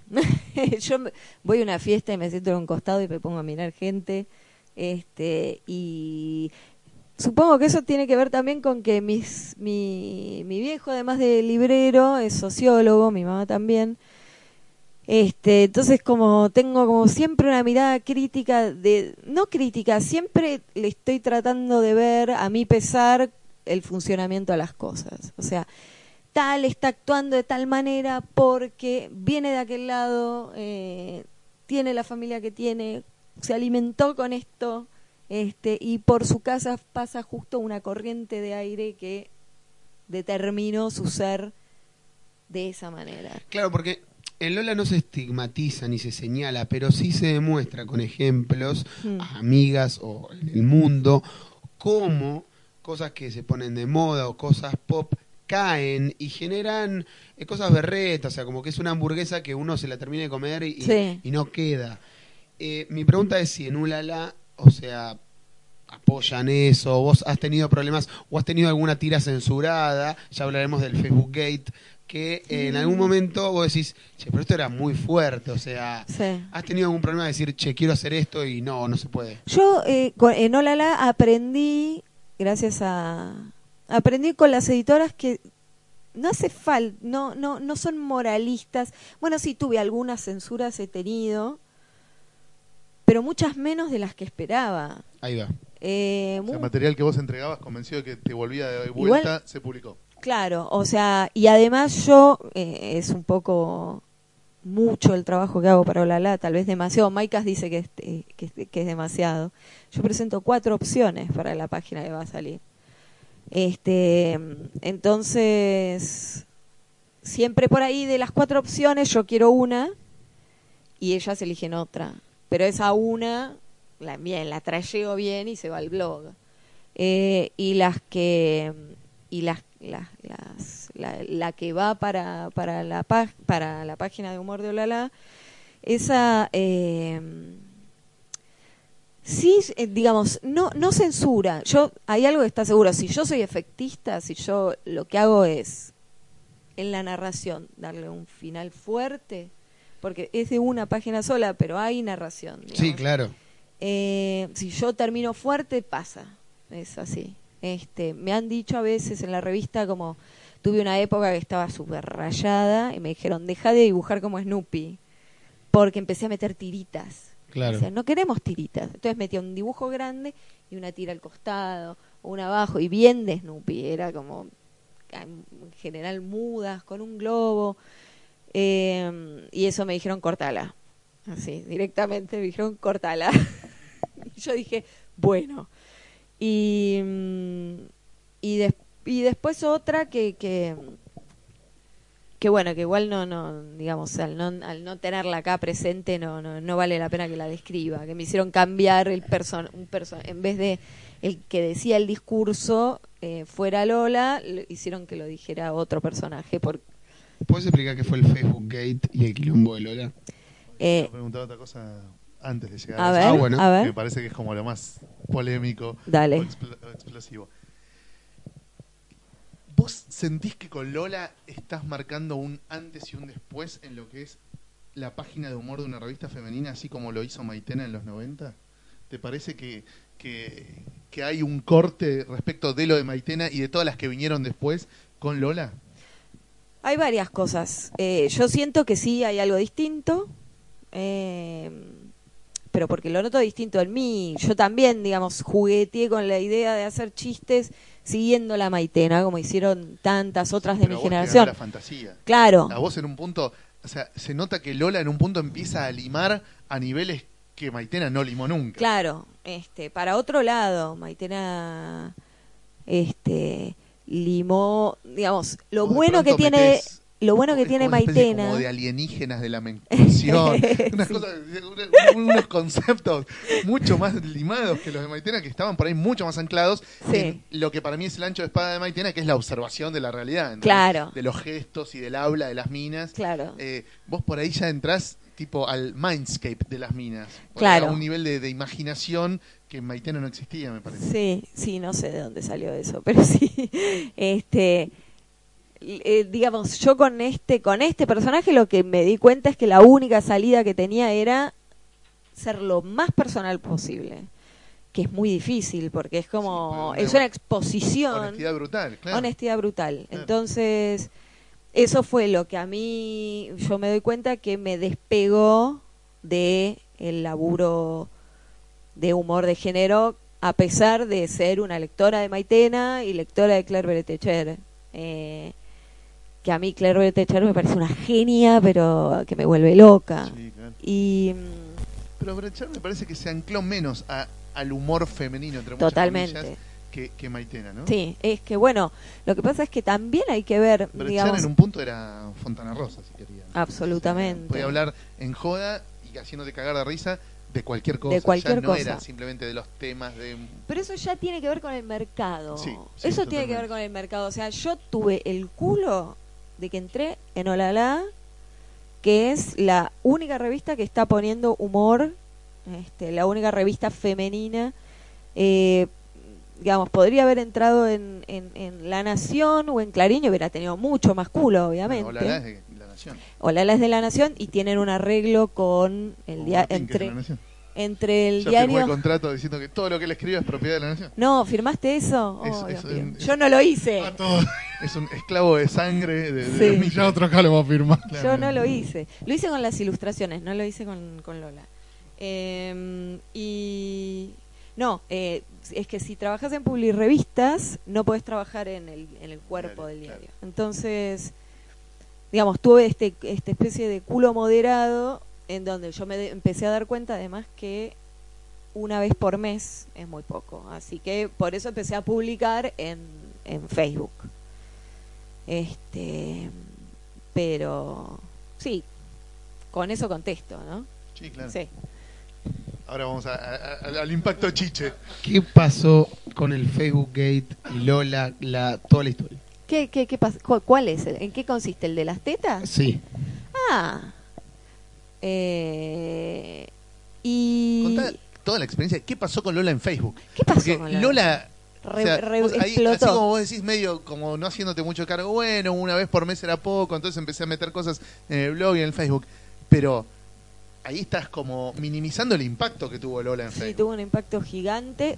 A ver, yo, ¿por qué lo minimizo? Porque hay como una cosa, tengo un amigo que escribió una frase genial para el guion de una película y que se la voy a usar en este momento, que decía que la fama de Internet es una fama completamente ficticia, porque a un tipo que es famoso le pagan por ser famoso. En Internet vos estás pagando por ser famoso. Ojo, la revolución Twitstar, pero está bien, estoy de acuerdo, estoy de acuerdo. Entonces, sí, claro, yo le dedico tiempo a eso y qué sé yo, y, y explotó y para mí me trajo una experiencia que es irrepetible, que es esta del contacto y el vínculo con un montón de gente que Muy está directo, mirando- además, no muy mediatizado directo por la editora de Olala, ni Exacto. por Magoya, ni por el editor de Fierro, ni por nadie. por nadie, solo yo y la gente, y entonces es muy fuerte. Como siempre, al principio me costó muchísimo acostumbrarme, porque de 20 buenas viene una mala, y la una mala te deja medio turulato.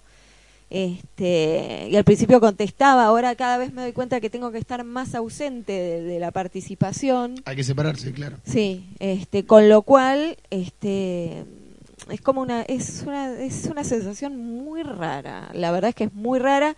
Estoy un poco ya acostumbrada. De hecho, me quedo, digo, bueno, si no hay 50 likes en los próximos 5 minutos es porque el chiste es malo.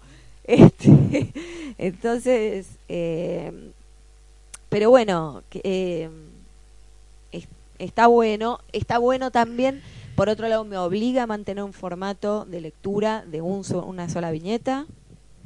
Eso es obligatorio o me ayudó mucho a ejercitar todo el tema de la narración en un solo cuadro, que eso me encanta, es, como ser un entrenador de, de, no sé, de, de gatitos, viste que le decís, anda para allá, mira para allá, mira para allá y después mira para allá, que es lo más divertido de, de la historieta. Ahí eh, lo más lindo, me parece que los tipos que mejor domesticaron esa bestia son Rudy y Daniel Paz, ¿no? Que en una sola imagen, Sí. con texto, te cuentan una historia. Te cuentan- pero te cuentan una historia. Exacto. Eh, es que a mí me. Yo sabía de, de- de lo del impacto este enorme que había tenido Lola en Facebook, pero lo constaté cuando publiqué en mi blog la reseña de tu libro. Ah, Yo en general, de cada reseña que escribo, tengo, no sé, la leen. El blog en total por mes lo leen unas 29.000 personas, pero no todas leen lo mismo, ¿entendés? Eh, cada reseña la leen unas 230, 250 personas. La de Lola la, la leyeron más de mil. Es la Mirá. segunda reseña más leída desde que existe el blog. ¿Y la primera? La de la Liga del Mal. Ah, mira. Sí. Eh, y, pero más que cuando reseño películas, ¿viste? Más que todo. Más que cuando hice el texto aquel, ¿te acordás de cuando falleció Carlos? Sí. Bueno, fue como el boom. Así.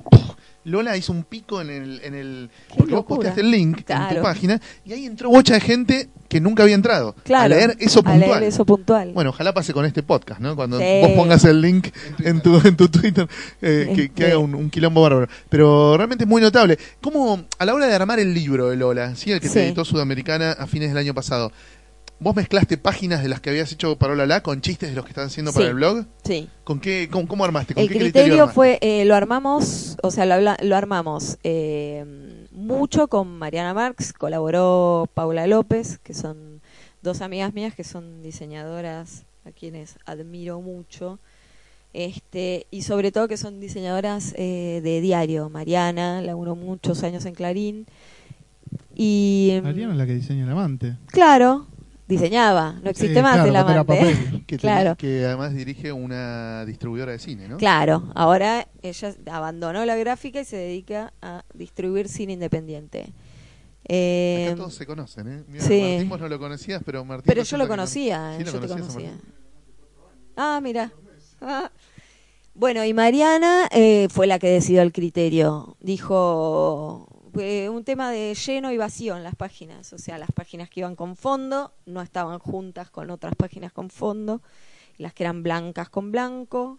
O sea, darle aire al, libro. Entonces, esa fue como el... eh, no, no, no fue cronológico. De hecho, tenemos un pequeño error de cronología que, que, que no lo voy a decir y que nunca nadie lo sabrá, a no ser que se pongan a mirarlo para atrás y para adelante, como lo vi yo. estudiarlo milimétricamente. ¿Cuál, cuál fue la repercusión del libro? Yo me acuerdo que creo que fue la primera vez que vi un libro de historieta argentina con afiches en el subte. Eh, totalmente, yo quería hablar de eso. Me caí nivel de orto, ¿no? Obviamente. Claro, el de uh, mirá, el libro de Ale tiene afiches en el subte. Claro que el nivel de propaganda había superado, o sea, la historieta ya no era el Iron Man berreta de Clarín en un puesto de Claro. diario diciendo, mira, salió Clarín, sino una historieta en el subte y vos decías, wow, esto hacía mucho que no, no pasaba. o- a mí me, me sorprendió, me dio como, Fuerte. esto está bueno que esté pasando. Eso Estaban me los dio- bondis que tenían los carteles de la reedición de Inodoro Pereira Sí. y los subtes que tenían Lola. ¿entendés? ¡Wow! Al mismo No, fue- nivel. Entonces, fue- fue muy cartel era grosso. muy grande aparte. sí. Fue muy grosso y ahí, ahí me di cuenta de que bueno que no soy buena para tratar con humanos, este porque la, persona de marketing que armó los afiches, yo lo único que vi fue ese fondo amarillo y me obsesioné y me puse mal durante días.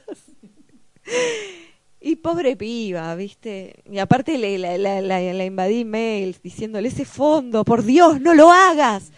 Este, pero claro, es, em, salir de la cueva para encontrarse eso es también es fuerte. Entonces, como todo lo que es un poco fuerte, no es que estaba como eh, feliz ni nada, sino que estaba un poco, ay, ya, y asustada. Digo, digo, ay, ya, porque no se me ve, este, digo asustada porque no se me ve la cara. Eh, pero eh, lo que hizo la editorial fue tirar una, tirar muchos libros, lo que para mí fue un error garrafal, porque en realidad la mayoría de la gente que lee eh, a Lola está acá y está en México también. Y no, no mandaron a México. Entonces, ahora estoy pensando seriamente en meterlos una valijita, los que me dejen pasar e irme a la feria de Guadalajara. Porque si, si bien se vendió Sí, muy bien, ¿no? sí, si bien se vendió muy, muy, muy bien, este, no queremos aparecer en los saldos de corrientes. No, yo creo que no, no, no convendría, aparte No con con- la calidad y el nivel y porque matás al producto. Claro. Otra cosa interesante que el libro no, no está en comiquerías, está solo exclusivo de librerías Exacto. y no lo distribuye nadie y Eso es una cagada. no sé si es una cagada, o sea, yo respeto porque por otro lado veo este póster en el subte y no le puedo competir eh, que Claro. una comiquería. Pero lo que sí es, si a futuro, pregunta es si a futuro, eh, gente de la comiquería, no comiqueros, pero sí tu material por ahí se podrá ver editado en otras editoriales o si querés publicar Lola en una editorial de afuera o si has tenido la posibilidad de trabajar con eh, mercado europeo o Estados Unidos. Lola, Lola los, eh, salió en este mismo libro por Del Kurt Ah, qué grosso. eh, en, en febrero. Me mandó una foto Juan Sáez Valiente de una librería donde estaba el librito En eh, en Francia. Qué lindo. Y Lola, este, O Lola. Bueno. pero eh, bueno, Ah, y va a salir en España, Muy pero va a salir por Lumen. Muy bueno. Sí, pero que no es historieta. No, pero es un kiosquito. Claro. Y con las comiquerías, bueno, yo me muevo con los amigos ahí de Moebius, que los compro los libros y se los doy a ellos. Es muy la bien. única manera, pero sí, hubiese estado bueno que se distribuyera en comiquerías. A hacer una rosca para venderlo en Comicópolis. Sí, total. Eh, contame, este, ¿se vienen más libros de Lola en Sudamericana? ¿Puede ser? Mira, no lo hablé, pero supongo que sí. De hecho, ¿Hay para fin de año? no creo que junte el material para el fin de año. ¿Para Feria del Libro 2015? ¿En qué año estamos? Estamos en el 2014. La próxima Ah, en el bueno. 2015. Sí, eso sí, eso sí puede ser. Este, claro, bueno, este fue el primer año que tuve un libro en la Feria del Libro, eh, así mío. Em, pero sí, yo supongo que sí, me tengo que poner a trabajar mucho. Eh, supongo que lo que va a empezar a pasar eh, para el libro que viene es que sí voy a hacer páginas de historieta, porque como va a ser material que no se va a publicar en, ni en Facebook ni en el blog, porque eso sí tiene que seguir teniendo la- el mismo código de lectura veloz, pero en pero para el libro sí ya voy a empezar a meter páginas, tiras, a divertirme un poco más con el asunto. ¿Te dan, sorry, ¿te dan ganas de, de encarar así una narración más extensa, más compleja? ¿O sos de los que se aburren del personaje y a la viñeta número 12 que tienen que dibujar el mismo personaje con la misma ropa y la misma cara y dicen, no, ya está, me aburrí? No, a mí me encanta. De hecho, eh, yo lo consideraría un recreo porque es muy exigente. Eh, De lo que me estoy cansando es esto de resolver en una página. Que o sea, me, me estoy quedando sin recursos. Entonces, que obviamente no me voy a quedar sin recursos porque, Porque de última salís a chorear y listo. salgo a chorear, Te pero ya de Nick. mañana. Te disfrazás de Nick Eh. y salís a chorear. Me pongo la capa de Nick. Claro. y, y salgo a afanar. Eh, escúchame, me afanan tanto porque yo no puedo afanar. Ahí lo tiré, mira. El rencor. Y- La hora del resentimiento. Está muy bien. Y, y bueno, así que sí, lo más probable. No, no, no me voy a aburrir. No me voy a aburrir. Estoy casi segura. Casi. ¿Hasta qué punto eh, Lola es hija de Olala? Digamos, es tu creación, es tu, tu página dentro de esa revista. Y si bien vos recién decías que presentabas cuatro ideas o cuatro variantes sobre el, el mismo chiste, digamos, ¿hasta qué punto, digamos, o en qué tipo de revista te gustaría publicar? Como decir, bueno, me gustaría probar, porque digamos, es una revista que está muy marcada a un sector. Sí. Digamos, Sí. ¿en qué tipo de revista te gustaría decir, bueno, ahora me gustaría, no sé, intentar conquistar a este otro sector o a este otro grupo? Mm. O, pensás que, digamos, en otra revista no habría grandes diferencias? Yo estoy, la verdad es que lo tengo que decir, yo estoy recontra cómoda en la revista esa. Me encantaría que saliera cada 15 días. Eh, porque, a ver, Lola no forma parte de la revista de la lectura, está en la última página como deben ser, como donde deben estar los chistes. Este, cosa de que uno, si no quiere leer la revista, va a la última página y mira. Eh, y la verdad que las editoras, la, la bajada de línea que me han dado las editoras para ese personaje ha sido este, la contención que hizo que yo pudiera este, desarrollarme. Cuando vos tenés todo libertad, lo más probable es que te pierdas. En mi caso, como no tengo libertad, lo que tengo que hacer es ser ingeniosa o lo más ingeniosa que pueda para reír, reírme y no ser eh, ñoña por ahí, que es como mi, mi, mi gran mi gran temor. Este, no, no, digamos, no caer en eso de, bueno, tengo que hacer un chiste, tiene que ser graciosa, no importa si estoy comple- ideológicamente en desacuerdo con, con eso que estoy dibujando. Ahora, cor- corregime si me equivoco. Viendo comentarios en Facebook tuyos y todo, te jode un poco, ¿no? Cuando a veces la gente quiere forzar como que Lola sos vos. Sos vos. Todo el tiempo Sí. tu alter ego. Te hincha un poco, ¿no? Las Me pelotas. super porque- hincha, me super hincha porque es un personaje. Este, yo de ninguna manera me pondría a hablar de mí misma y a reírme de mí misma de esa manera. En general suelo llorar si hablo de mí. Claro, porque si bien puede tener algunas características, porque la gente siempre quiere, digo, ¿por qué pensás que la gente quiere forzar, digamos, como esa idea? de Yo que- supongo, yo supongo un poco porque viste que los dibujantes se parecen mucho a sus dibujos. Entonces cuando a mí me ven me dicen, ah, sos Lola, sos igual. No, tenés el pelo más largo. Tengo el pelo más largo. tenés 10 años más. Exacto, bueno, este Bueno, vos dijiste que naciste en el 73, no lo dije yo. Yo no lo hubiese dicho. es cierto, es cierto. ¿Se puede editar esto? Sí, después- Ok, bueno. Eh, Pero mm, sí, me, me, me- me- no es que me molesta, no soy, no soy Lola. Entonces cuando dicen sí, este, sobre todo porque en verdad esto empezó a pasar cuando la editora del libro dijo que es el alter ego de la autora. Y Yo no dije nada, salió todas las notas, ah, sí que es tu alter ego. La Lola de carne y hueso. Claro, y ahí, bueno, nada, es un problema, porque la verdad es que no, no, no me considero, no me considero, o por ahí sí, y si es así, tampoco lo diría. Digo. ¿Para cuánto te parece que da Lola? ¿Hasta ¿Cuándo, cuándo vas a decir no quiero más Lola? ¿Cuán- Eh. eh, ¿Cuántos años más te parece? ¿Ya llevas cuatro o Sí. cinco años laburando con el personaje? Sí, un montón. ¿Cuánto más te parece que da? Mira, tiene que mutar. Yo creo que, a ver, pensar un nombre para un personaje este y unas características físicas que ya uno, digamos, le salga, ¿eh? Sí. lleva un tiempo. Entonces yo digo, ¿por qué voy a cambiar de personaje si en verdad lo que necesito es cambiar de formato? Claro. Eso es lo que yo voy a hacer. Eso es eh, mi plan es ese. ¿Te gustaría eventualmente hacer una tira diaria de Lola en un diario? ¿O sería mucho quilombo? ¿Sabes que no sé? No, eh, una tira diaria es Peor que Donatella no va a ser, o sea que estás tranquilo. No, eso es totalmente cierto. Eso es totalmente cierto. Este, sí metería, sí, lo, lo bueno es que Lola tiene varios personajes. Claro.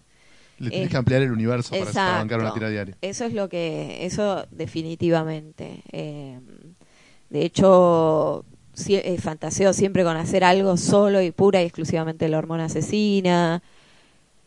Eh, pero sí, me encantaría hacer una tira diaria, seguramente me moriría de miedo. Estoy más para hacer página de historieta. Pero si me quieren llamar, si alguien escucha este, me quiere contratar un diario, contrataciones 0810. Eh, última mía, pero después por ahí Luquita San Martín te quieren preguntar alguna más. Comparado con cuando vos te empezaste a interesar por el mundo de la historieta, cuando vos eh, fuiste al curso de Komoto y falló, etcétera, hoy hay como muchas más chicas publicando historieta, estudiando historieta, metiéndose en, el- en- en- en la profesión del dibujo y de la historieta. Sí. ¿Te lo ves como positivo? ¿Qué, qué rescatás de esta especie de transformación del palo comiquero en algo más universal y no tan de varones? Eh, lo veo muy bien, lo veo muy bien sobre todo porque al haber más chicas yo me siento más incluida. Antes me sentía completamente discriminada, pero completamente discriminada. Los varones pueden ser muy malos. Este, entonces, que haya más chicas, eh, de alguna manera ayuda a que yo sea más aceptada. Este, y mm, creo que cada una va a hacer su camino, del, el camino del historietista es un camino súper jodido, que no siempre es el que uno espera, eh, y entonces, bueno, y que hay que laburar como un burro, entonces, Como una burra. ¿no? como una burra, este, sí, es cierto. Eh, estás muy bien tú.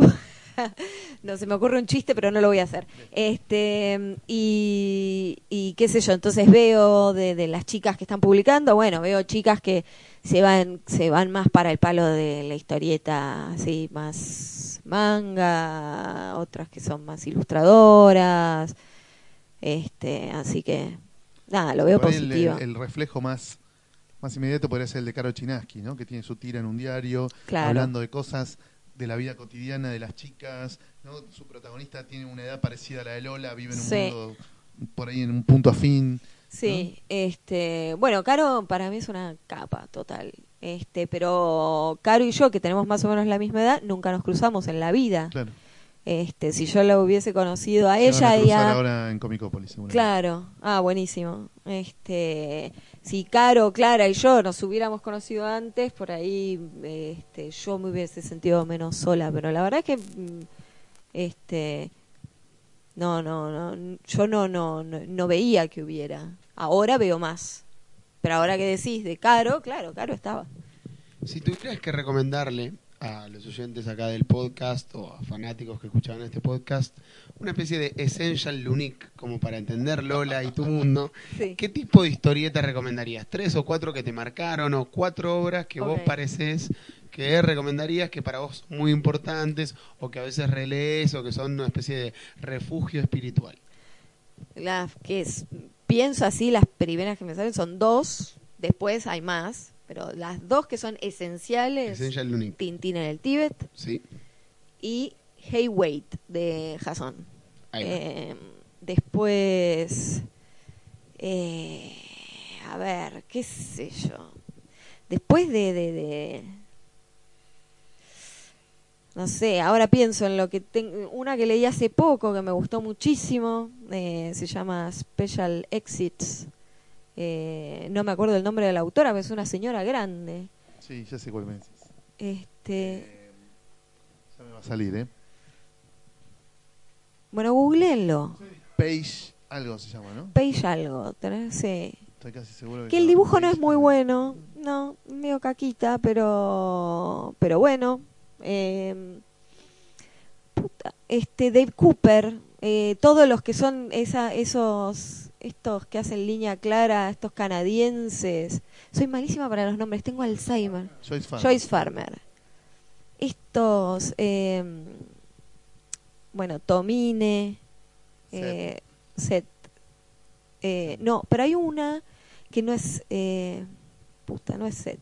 Son tres amigos. Seth, Sí, eh, que es el que se viste, sí, como en los 50. el que hizo el cómic de, de, de Pay for It, eh, Sí. que no me acuerdo cómo se Eh, llama, Chester Brown, Chester Brown. Y hay otro, Joe Matt. de Pip Show. Está. Ese, ese, pero no me acuerdo el nombre del álbum.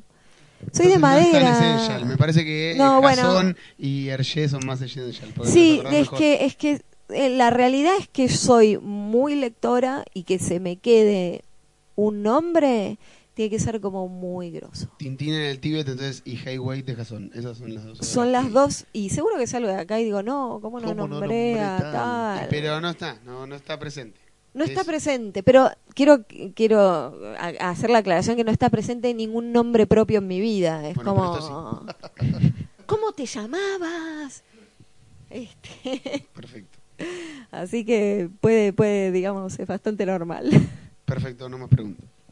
Martín, No, no, en realidad es una pregunta un poco sonsa, ¿no? Pero en algún punto decir, ¿qué tengo yo? Porque, digamos, te lee mucho público no comiquero, principalmente porque La Ola La no es una revista que Claro. necesariamente... Pero ¿qué pensás que, que, que tenés, qué ingrediente tenés vos como para conquistar tanto a un público que no lee mucha historieta? Ni siquiera digo, no un público de nicho, pero capaz Sí. no está familiarizado con el lenguaje. No, yo creo que, que, que si hiciese historietas así como Dios manda, este, dos calles, nueve viñetas, no, no, no, no, no pasaría esto, no estaría pasando esto en Facebook. O sea, yo creo que justamente, digamos, lo que usé es un código que es de muy fácil lectura. Entonces, si yo creo que he posteado historietas, no sé, cosas que he hecho para, para Fierro y no, no le dan mucha bola, ¿eh? Este, creo que lo que ocurre es eso, que es la lectura inmediata que tiene y este, esta aprovecha esta cosa, esta búsqueda de la narración formal de principio, nudo y desarrollo, de nudo y, y final eh, que tiene que tiene cualquier historia. Creo que es eso. Está bien, está bien. Bueno, muy bien. Vamos a un tema y después volvemos con las recomendaciones. dale. Vamos. Si te querés quedar, Ale, está todo bien. I'm your dapper cadaver making funeral plans for the us that was not meant to be. All trussed up, have your minions throw me on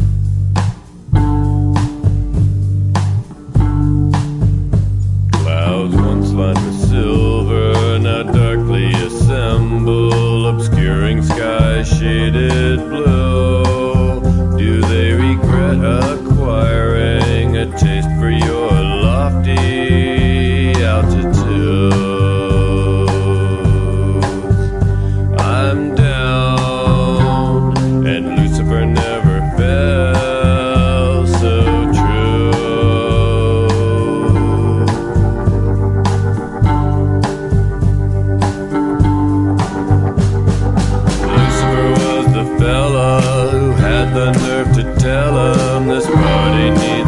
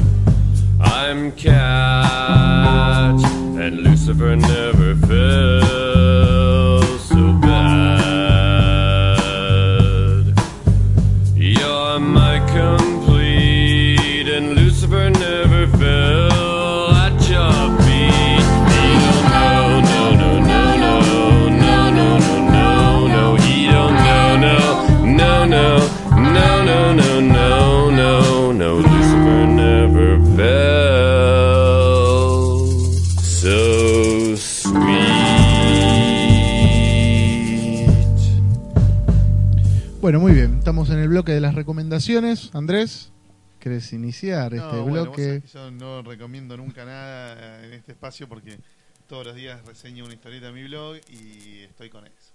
Todos los días ahí, todos los días ahí.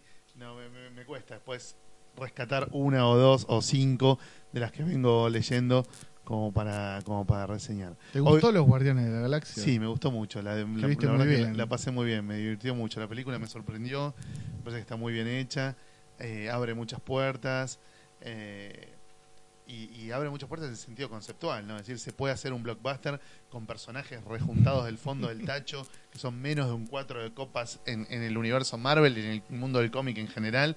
eh, aún así se puede hacer una gran película. Eh, me, me, me gustó, me gustó mucho. Hoy leí y reseñé eh, una antología de historias cortas de Shintaro Kago que se llama Reproducción por mitosis. La banco mucho. No tanto la parte de Eroguro porque es un marugo de la B haciendo Eroguro, pero sí la parte ¿Viste en la- la, que la historieta esa a que- experimentar que con yo la digo, forma. Qué dolor de voz de haber sido para el traductor. Hay una La que va historieta desplazando que va desplazando como el eje. O sea, tenés un dibujo y va desplazando como el La- borde de la viñeta y recortando Eso los cuadros de texto. Es y según lo recorta, adquiere. Muy difícil de explicar. Sí. Pero yo digo, el traductor se ha vuelto loco porque es muy eso difícil para que lo escribir. podamos leer en Sí. castellano. Pobrecito es un mártir de Ah. la causa. Me encantaron, me encantaron los experimentos formales de Shintaro Kago. Nunca pensé que se podía hacer eso en una historieta y me dejó con esa enorme Es satisfacción, ¿no? Haber encontrado esas cinco historietas rupturistas y vanguardistas fascinantes. El resto, bueno, es más de lo mismo, ¿viste? Minas que hacen soretes que cobran vida, que le salen bichos de la argolla, bueno, que, La lírica. que de- garchan con sangre y tripa, ya eso ya lo vimos. pero... Sí, pero cuando se pone más formal. Pero la parte de la experimentación formal me parece que ahí, ahí está la genialidad de, de Shintaro Kago y obviamente voy por más, quiero más libros de ese chabón. Bueno, ¿y algún anuncio que quieras hacer? algo? ¿Algún anuncio? Eh, no sé, ahora esto va a salir después de Crackman Boom. No, no, no, va a salir antes. Ya nos está- va a salir antes de Crackman Sí, Boom, sí. jueves Crackman Boom, boludo. hoy Bueno, saldrá el miércoles, jueves. Bueno, nada, los que vayan a Rosario Nos veremos ahí. seguramente en Rosario y después ya empieza la recta final para Comicópolis, así que el próximo podcast seguramente vamos a estar acá con Javi eh, contándoles algunos highlights de la ambiciosa programación que estamos preparando para el 18 al 21 de septiembre. Bueno, muy bien entonces. Lucas. Hola, ¿qué tal? Tengo un par de gemas para recomendar. Eh, primero, en el universo digital, o sea, gente que lee por a través de webs que se pueden leer mangas y cómics.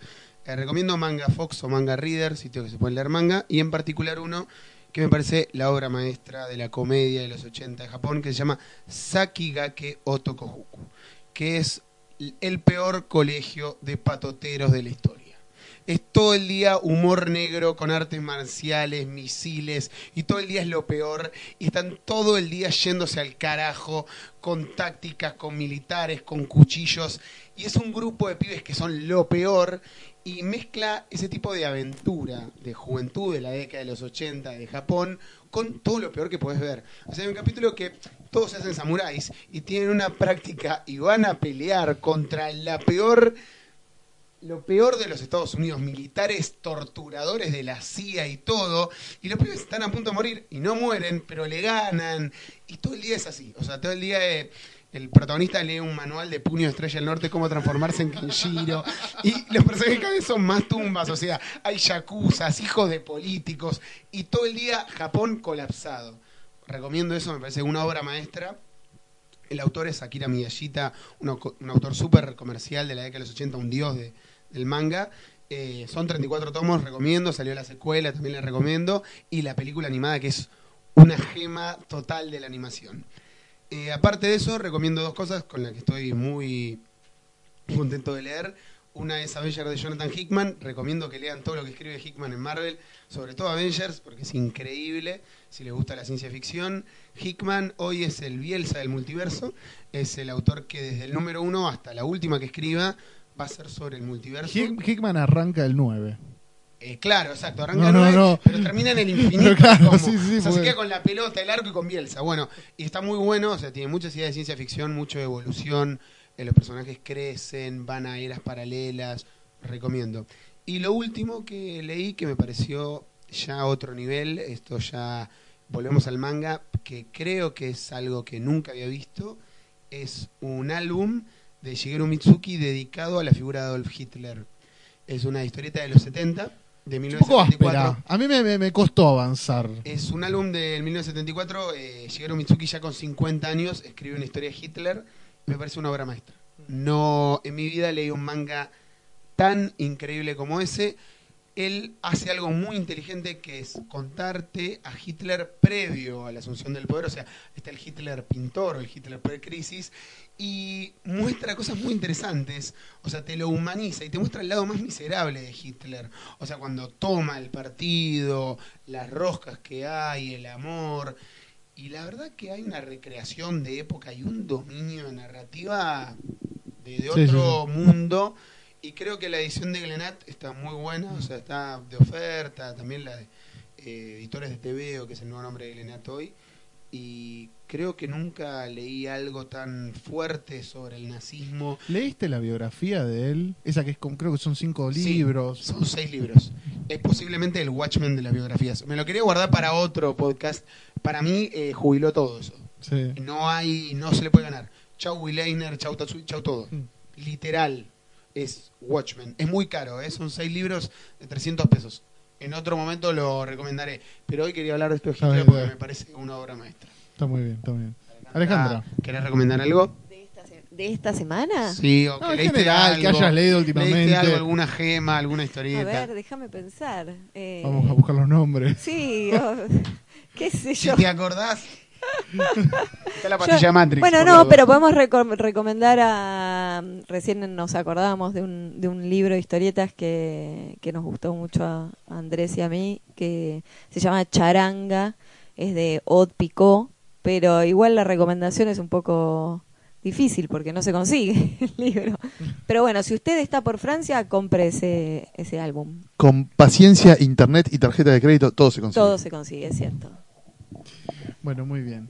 Eh, bueno, yo quería recomendar, eh, siguiendo, tomando la, la antorcha de Hickman, leí, había empezado a leer el, el- el comienzo de su etapa en Los Cuatro Fantásticos. Bueno, leí todo hasta el final, me pareció increíble. Es espectacular. Sí, sí, sí, eh, me pareció muy emotivo aparte. Bueno, Avengers es la secuela no oficial, Nosotros pero nombramos Hickman y ella bosteza. Claro, pero Avengers va por más. O sea, si Fantastic Four es la Libertadores, bueno, Avengers es la Intercontinental y el Mundial, pero del cosmos. Pero igual me pareció como hay mucho cariño con Franklin Richards. sí, claro. Y- Mucho cariño. y en es Avengers- muy emotivo. Y en eh. Avengers aparece otra vez porque está en el futuro y domina todo. Sí. No. La chapa de Franklin Richards en, en Es increíble, aparte es muy, es- lo construye con Brutal. un cariño al personaje. Con un- Brutal. yo digo, pensar que Tom DeFalco ya había hecho la boludez de El que Cylor, vuelve, claro. vuelve el, viene el Franklin del futuro y todo, y ahí era una cosa medio pelo, pero acá hay Y la- tanto cariño Y por la el chapa de. Reed también. ¿no? Sí, sí, Las todo. vueltas que le encuentra Ah. Reed para darle la hiperchapa. Sí, sí, sí, me gustó mucho. Y después continué con los Cuatro Fantásticos. Leí lo que hizo Fraction, que me gustó mucho más lo que hace en FF Que la normal. que en, en Claro. Fantastic Four, mucho más, más allá de Allred, que todo lo que hace Allred. Es magia. espectacular. Es, es- Yo hasta ahora leí el primer TP nada más de Fraction, el que combina capítulos de FF sí, con Fantastic sí, sí, Four. que trae Hasta los ahí primeros llegué. tres de, de cada Sí. serie. Hasta ahí llegué. Me gustó. Está bien, está bien, pero después como que Fantastic Four va a un lugar como mucho más trillado, que no está mal, pero FF me gustó muchísimo más.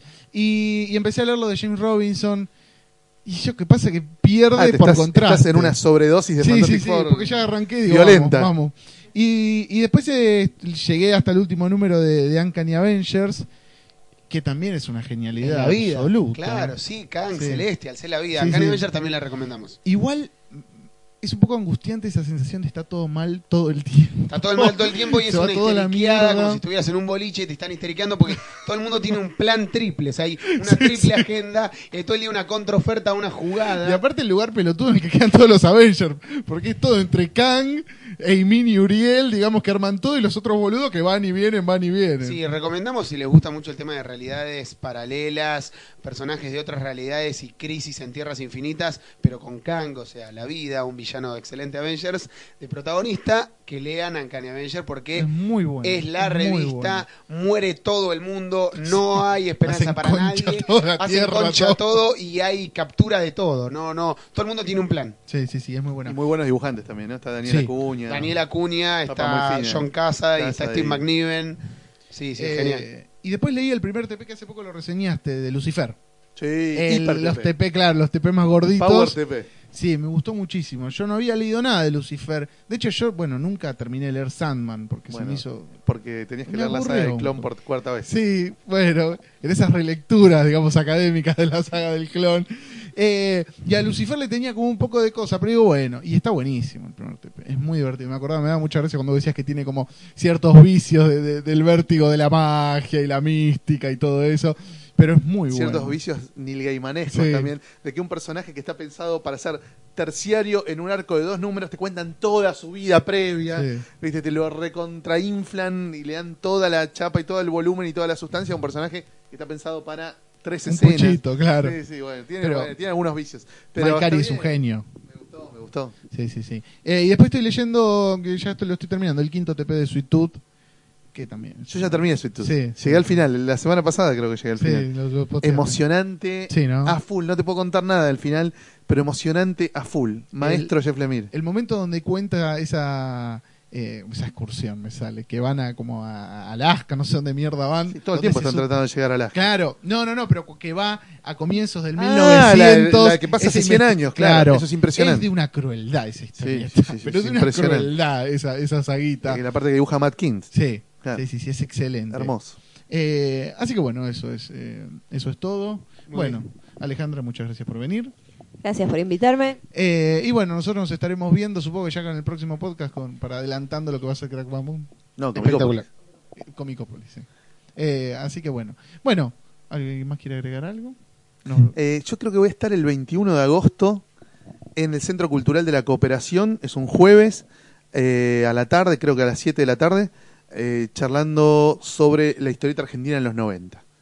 Eh, eso, por supuesto, con entrada libre y gratuita. Lo organiza el área de narrativas dibujadas, narrativas gráficas o narrativas dibujadas de eh, Ciencias de la Comunicación. Esto es en el Centro Cultural de la Cooperación, que queda ahí en Corrientes, en la Avenida Corrientes al 1500, creo, Sí. enfrente del Centro Cultural San Martín. Eh, seguro lo vamos a poner en Agenda Argenta para que los que quieran tomar nota lo hagan y asistan. Ya me, me olvidaba. ¿Alguien leyó Snowpiercer? No, él Ayer vi la película. La película- la- es una. La obra película es una obra maestra, es el Watchmen de los trenes. maestra, y me bajé los cómics Ah. y leí el primer álbum de los 80 y tengo el álbum de los 90. Recomiendo Snowpiercer, el cómic. Es con eh, varios autores franceses. Está, ¿Cuántos libros son? son dos libros. Ah. Son dos libros, es uno de los 80 y uno de los 90. En Estados Unidos lo editó Titan, una editora eh, inglesa, que sacó todos los franceses en dos libritos con las historias y todo. Si no vieron la película, vean Snowpiercer, es, Es el Watchmen de los trenes. es lo mejor, es una de las mejores películas que se adaptó a una historieta. No existe una mejor premisa que la de Snowpiercer. Es un tren que recorre toda la Tierra, hay mucha gente que vive en el último vagón, no conoce Entre ellos el Capitán América. Sí, entre eso el Capitán América es una especie de Che Guevara vagabundo, no ven la luz, todos los días vienen militares y le sacan chicos y los matan y un Les día dan, les dan de comer como un dulce de... Una dulce de de- Sí, raro sí. y un día deciden hacer una revolución y querer acceder a lo que es el segundo vagón. Logran llegar a acceder al segundo vagón y a partir de ahí quieren empezar a conocer cómo sigue todo el tren. Es un Inolvidable. cyberpunk, un road, digamos. Inolvidable, recomiendo Snowpiercer, es increíble. Sí, es muy divertida. ¿Vos la viste? Sí, la vi. Es buenísima. Es muy película. buena, Es sí. muy divertida. Me bueno, gustó. véanla, véanla, Snowpiercer. Eh, bueno, gracias por escuchar y nos veremos en el próximo podcast eh, adelantando lo que va a ser Comicopolis Extremo. Hasta luego.